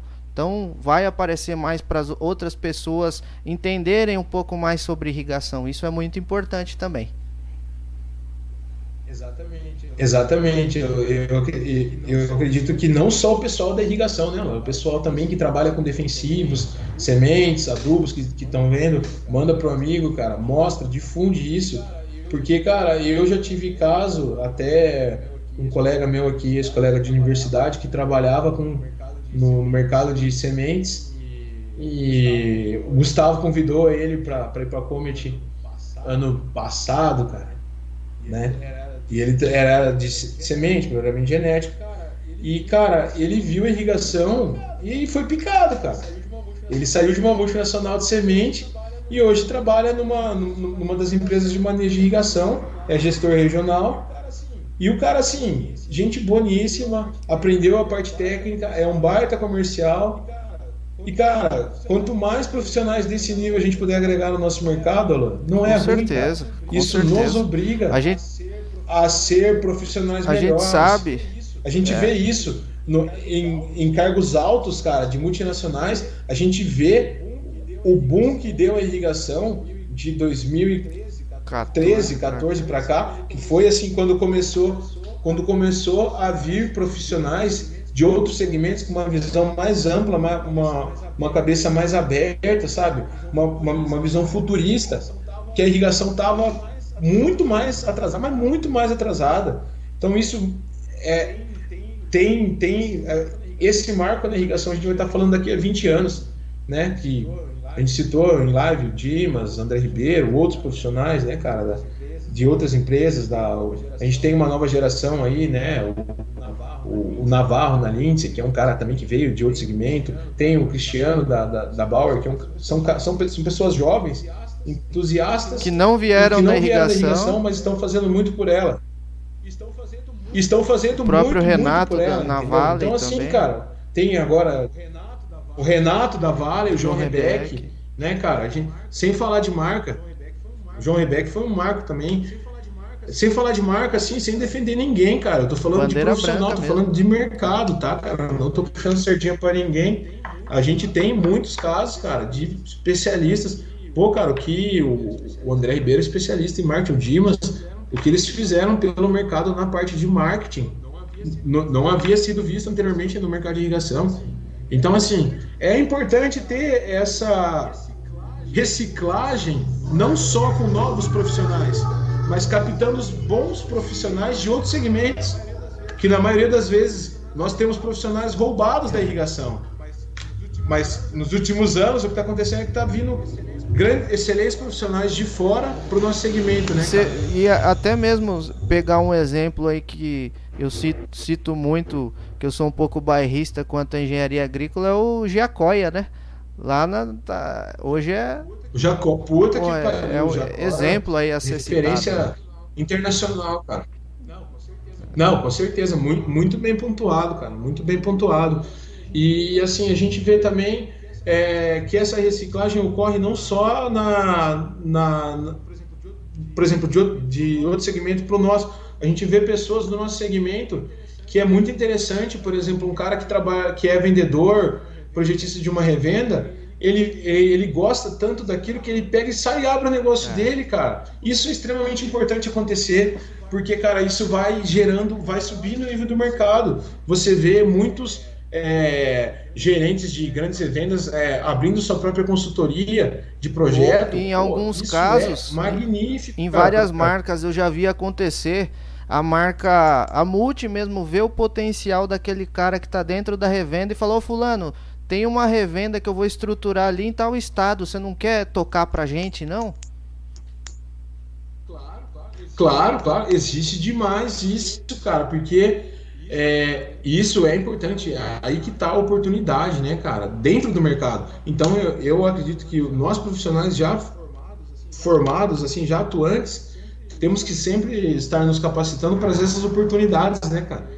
Porque isso surge da, do dia para noite e, cara, é importante ter essa reestruturação, realocação e capacitação de todo mundo, de quem já está, de quem vai entrar. Com certeza. E eu acho que o nosso, o nosso trabalho é, é tentar mostrar, explanar isso. Né, vamos, né, vamos dar uma lida aqui nos chats. Aqui o Yuri da Nóbrega dos Santos.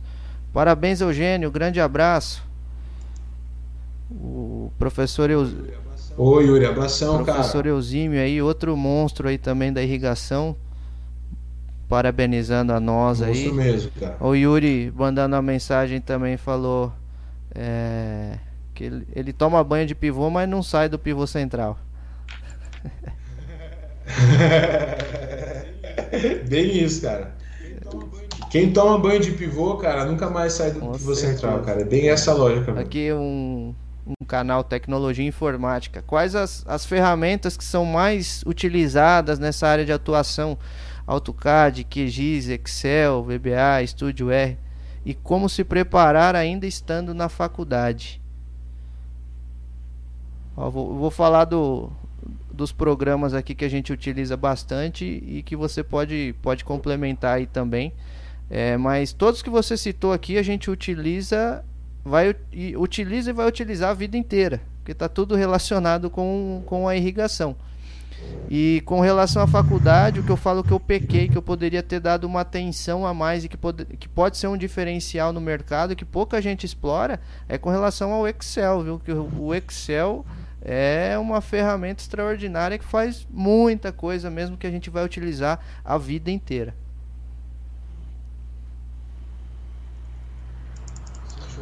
Sim, show de bola, cara. Eu, eu acredito que no nosso mercado é isso. É isso mesmo que você pontuou, são esses os programas mais utilizados. Claro, a gente tem novas tecnologias vindo e, e também a gente, para se preparar quem está na faculdade, eu recomendo, né, para quem quer vir para irrigação, o Excel é muito importante, AutoCAD, vai estudando, que usa 100%. Já o referenciamento, levantamento, Google Earth, claro, isso você aprende na revenda, mas se você já tiver uma base, ajuda demais, demais mesmo. É, também um ponto importante que pouca gente fala é cara, treinamento de interativo de, comercial, venda, lidar com pessoas, é, entender o que o Alan comentou também, um ponto importante, estruturar a sua inteligência emocional. Porque independente do segmento que você for, se é irrigação, se não é irrigação, se é comercial, cara, você tem que ter uma inteligência emocional muito forte, porque a gente é submetido a diversos tipos de pressão, muitas horas de estrada. Cara, é, você tem que ter a cabeça forte, senão você fica doido. Muitos dias no mesmo hotel. É, é puxado, né? Você, você entende bem do que eu tô falando. Com certeza. É, o, que eu, o que eu sempre cito, três, três coisas que deveriam ser ensinadas na faculdade aí, só que ah, vai variar muito aí de carga horária e tudo mais, mas é educação financeira, que é essencial, é, a parte de psicologia, que deveria ter para qualquer curso que você faz, porque você vai ser muito exigido aí, e é, a parte de empreendedorismo, cara, que querendo ou não, mesmo que você não, não tenha uma empresa, você vai utilizar as técnicas, as habilidades aí para o resto da sua vida. Sim, com certeza, cara, sem dúvidas. É, querendo ou não, não é. Eu acredito que o profissional que se desenvolve, né, cara, dentro de qualquer empresa, é aquele que tem o espírito de dono, né? É aquele que toca o negócio como se fosse dele, né, cara? Então, assim, eu acredito que é, é, é isso que você quis dizer, basicamente, que você tem que ter aquele espírito empreendedor. Vestir a camisa. trabalhar no negócio como se fosse seu. Exato, vestir a camisa e ir pro front, dar a cara a tapa. E para fazer isso, você precisa ter algumas habilidades e, e, alguns tipos de treinamentos e tratamentos específicos, cara. Eu, cara, é, te digo, eu sofri muito no começo porque foi um baque, né? Você, você sai da universidade cru, cru, não teve contato, assim, de fato com, com, com o agricultor, não sabe como que é a lida e te jogam, assim, numa jaula com leões, né, cara? Porra, você fala, caralho, velho. É foda ser como que eu vou te falar? Você, você não está acostumado. Se você, se toma um baque, você fala, nossa, será que é assim mesmo, né? Será que eu sou, sou tão ruim assim? Você chega até a pensar isso. Então você precisa ter, né, uma um acompanhamento assim, uma, uma base, né? De desenvolvimento pessoal que demora, ler livros, é, tipo livro, estudar, curso, o que tudo, tudo, tudo, tudo que você fizer disso vai ser útil um dia para você. Com certeza. E uma ferramenta que eu utilizo que me ajudou muito durante qualquer estudo que eu faço é o YouTube, viu, cara? Hoje, até se você quiser a saber é, programar um, um, portão, um controle de portão, você vai aprender no YouTube, cara. Então tem, tem muito conteúdo, né? A internet possibilitou a, a você ter acesso a muitos conteúdos. E, e também para quem está em feira, eu recomendo também que é uma, né, uma universidade, vai. Para quem está na, na, universidade, eu recomendo assim, visitas frequentes à feira, assim, que, sempre que possível, vai no stand, pergunta, fala com quem está lá, cara, pergunta, a, a, única pergunta ruim é aquela que não é feita, né, é. né, cara? Então, assim, ter esse espírito curioso de vida. E né, as cara? empresas veem com muito bons olhos a proatividade, né? De você ir no stand, conversar com o cara, deixar seu currículo lá.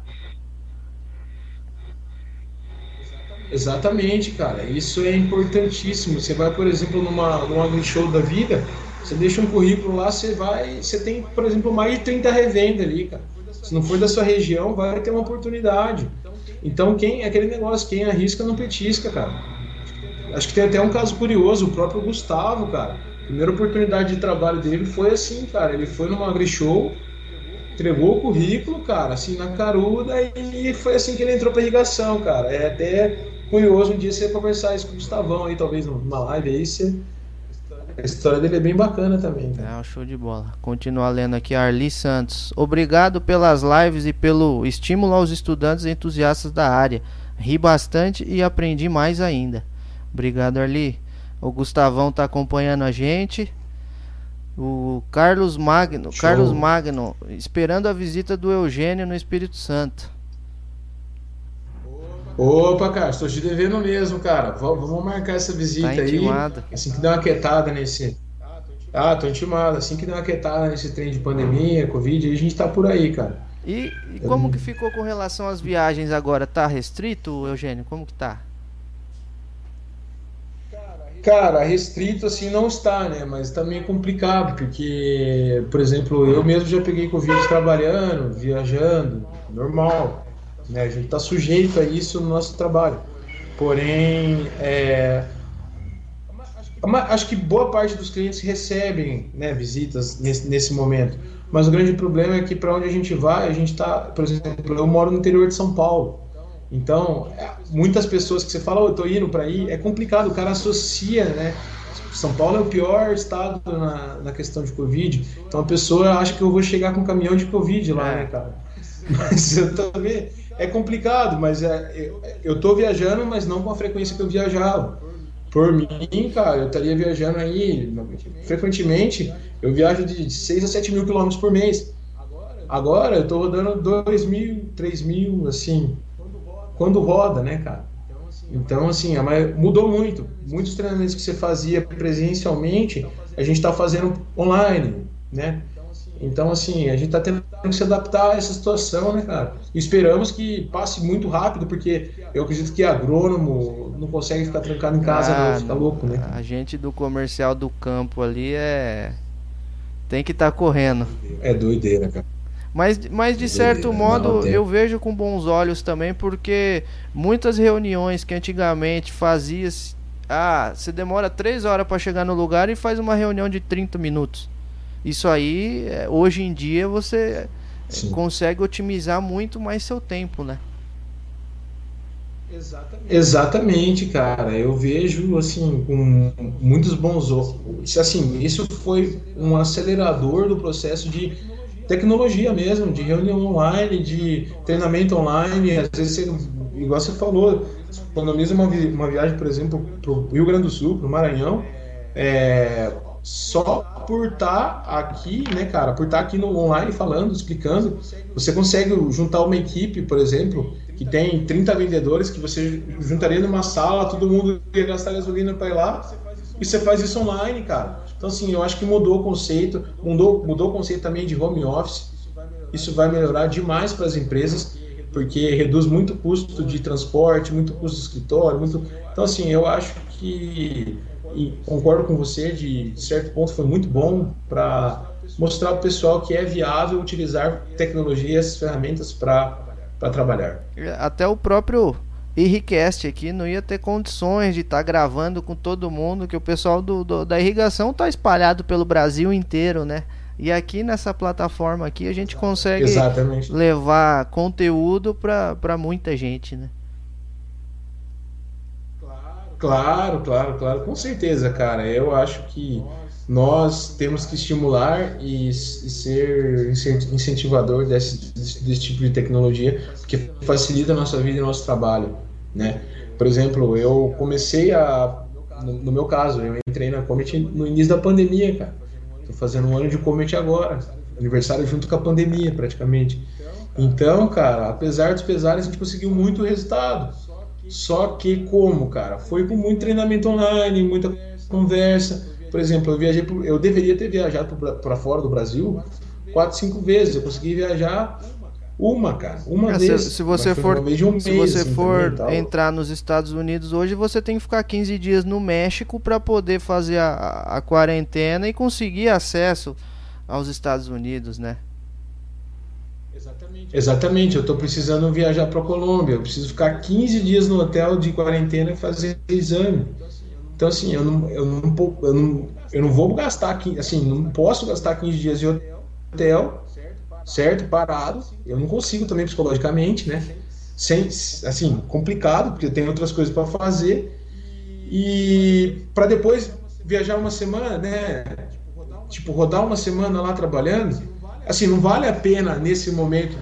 Até porque, cara, brasileiro, querendo ou não, pela maneira que a gente está lidando com o Covid, a gente não está sendo bem visto fora do mundialmente. Com não. certeza. Então, assim, é até difícil assim se agendar visita, agendar treinamento presencial. Então, eu acho que a gente tem que se adaptar. Eu acho que essa é a nova realidade, né? Eugênio, estamos batendo quase três horas de papo aí. Pessoal, é, Opa, show já de bola. viu bastante nossas conversas aí. Eu, eu gostaria de, de ir para os finalmente aqui, só que com com uma consideração aqui, com um ponto que eu gosto sempre de ouvir das pessoas. É, você já falando, já que é, é, muito patriota com relação à agricultura, Brasil e tudo mais, eu também tenho esse mesmo sentimento. E hoje no mundo a gente tá. É o que eu falo, eu falei, eu acho que todo podcast isso. A gente tem os Estados Unidos, que já está limitado em área de crescimento, área de expansão. Uhum. A gente tem a China que não possui água, a riqueza de recursos hídricos como nós. A gente tem a Índia que tem enormes problemas ambientais. É, e o Brasil que está vindo é, exponencialmente gigantesco no mundo, o maior produtor de grãos e tudo mais. O que, que você fala para esse pessoal que está entrando para o agro, Brasil e irrigação? Cara, eu falo que é um mundo de oportunidades, é um oceano azul que a gente não sabe a profundidade, não sabe até onde vai. A gente está no, né? Cara, é uma, é uma dimensão tão. Depois que eu comecei a rodar, que eu vi que, que era isso, é apaixonante, encantador viver nesse meio, né, cara? E assim, o que eu digo, cara, vai de cabeça, se capacita, é, faz o inglês, porque, como você disse, tá acabando a riqueza de todo mundo. Todo mundo tá olhando pro Brasil, cara. Todo mundo tá investindo aqui. Você vê diversos grupos indianos, grupos chineses, de chineses, japoneses investindo no Brasil, comprando fazenda, investindo em irrigação. Você vê diversos é, investidores americanos também vindo para o Brasil. Então, cara, o que eu digo para vocês é o seguinte: invista no seu inglês, que é inglês é língua universal, capa se capacite com habilidades interpessoais de, e desenvolva, primeiramente, antes de ser um bom profissional, tem que ser uma boa pessoa, seja uma boa pessoa. E, cara, o técnico estuda, aprende, é, procure por um bom mentor também, que eu acho que é uma, uma dica muito válida, sabe? É, ve, veja, a, eu acredito que é essencial você ter um bom primeiro mentor, um bom primeiro entre aspas, chefe, né, cara? Aquele cara que te adota, que te acolhe como, né, para seguir carreira. Porque eu vejo muitas pessoas desistindo do mercado de irrigação por ter aquele chefe ainda com a mentalidade old school, sabe?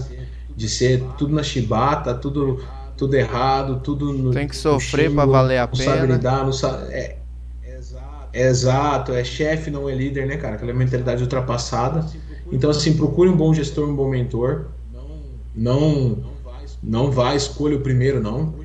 Hoje em dia a gente tem muita oportunidade, né, né, nela. Então, assim, e a terceira dica aí que eu dou, cara, é vá desbravar, cara. Vá atrás das fronteiras agrícolas. É, eu vejo muito, muitas pessoas aqui, principalmente amigos, colegas, conhecidos, que fizeram, fazem agronomia, e a maioria né, estudou aqui em São Paulo, quer ficar aqui em São Paulo. Cara, o agro está crescendo para cima, cara. Está crescendo no Mato Grosso, Mato Grosso do Sul, Goiás, Bahia, Maranhão, Rondônia, Piauí. Todas as fronteiras. Então, Mato Piba, é. Rondônia. Então assim, além de sair daqui, a galera não quer largar a zona de conforto, não quer ficar num carro rodando, não quer ficar longe da família. Então, assim, pelo menos nesse início de carreira, né? Porque eu me considero início de carreira ainda, cara. Eu sou jovem, eu tenho aí seis, sete anos de, sete anos de mercado. Sou jovem, cara.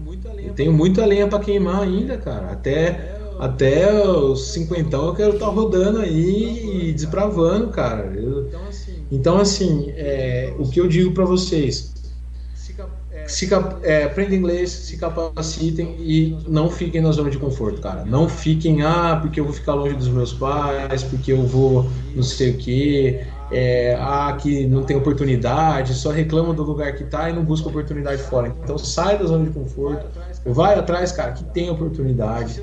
Se você não estiver encontrando, fala comigo, fala com a Alain, a gente conhece muita gente no mercado muita gente precisando de pessoas, cara, precisando mesmo, procurando, assim.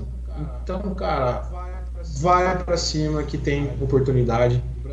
O Brasil é um, oceano azul com agro e principalmente com a irrigação, cara. Irrigação, né, puxando o sardinha para o nosso lado, assim como você falou que a tendência do agro é crescer, consequentemente a gente vai de embalo. E do que a gente tem de área agricultável, aproximadamente 10% em irrigação. Então, pessoal, nosso trabalho é meter aí pelo menos uns 30% a mais de irrigação nessa área e no que vem por aí, cara. Então, eu acho que temos muito ainda para crescer. Não, show de bola. E vamos marcar aí quando você estiver lá para Luiz Eduardo, vamos marcar um conteúdo bom por lá que eu, nas minhas férias eu vou dar uma visitada lá, viu? Você vai mesmo? Você vai mesmo? Pô, pô vamos eu... marcar de junto, cara. A gente marca vamos lá. marcar lá que eu tem um amigo bom lá, tem, tem, um amigo gente boa lá, cara, o Igor. Show de bola. Vai fazer um churrasco pra nós Mestre lá. irrigação. Mestre irrigação, sigam ele também, cara. Cara, gente boa, parceiro, amigo. E sempre recebe bem a gente lá na Bahia, cara. Vamos marcar mesmo. E conta comigo aí, ela, porque precisar, cara, o que eu puder contribuir com você pro canal, para conteúdo, com as pessoas, eu tô à disposição. Você sabe que eu sou entusiasta de irrigação. E vamos junto, cara, em prol da irrigação. Show de bola. Sem dúvidas, independente de marca, estamos aí é, para tudo. Aqui, é, sem defender bandeiras, defendendo o time irrigação. Quem quiser contribuir com o canal, pode entrar em contato aí no Instagram, que tá na, tá na imagenzinha aí, pivô underline central, quer fazer um conteúdo, quer expor algum conteúdo, vamos divulgar sempre a irrigação, vamos fazer nosso mundo crescer. Obrigado, Eugênio, pelo seu tempo aí, por sua disponibilidade aí no sabadão à tarde, que você poderia estar tá tomando uma cerveja aí, mas pode ter uma, uma conversa do que a claro. gente gosta. Não, com certeza, com certeza. A próxima a gente faz com uma cerveja, assim que tiver todo mundo tratado aí, vacinado, a gente com certeza vai, vai tomar uma cerveja junto aí e aprofundar ainda mais essa conversa, cara. Agradeço a todo mundo aí que participou, todo mundo que enviou perguntas, que enviou abraços, aos amigos que assistiram.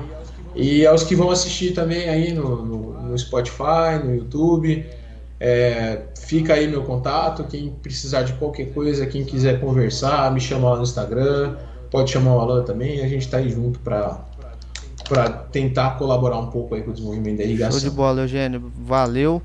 E amanhã, pessoal, tem vídeo novo no canal.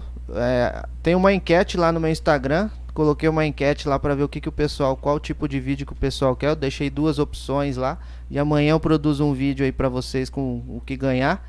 E sábado que vem tem mais Irricast. Cada vez aí toda quarta eu vou divulgando os convidados e sábado que vem vamos para outro Irricast aí com muito mais informação pro mundo da irrigação. Beleza, pessoal? Valeu, obrigado a presença de todos aí. Espero todo mundo sábado que vem novamente.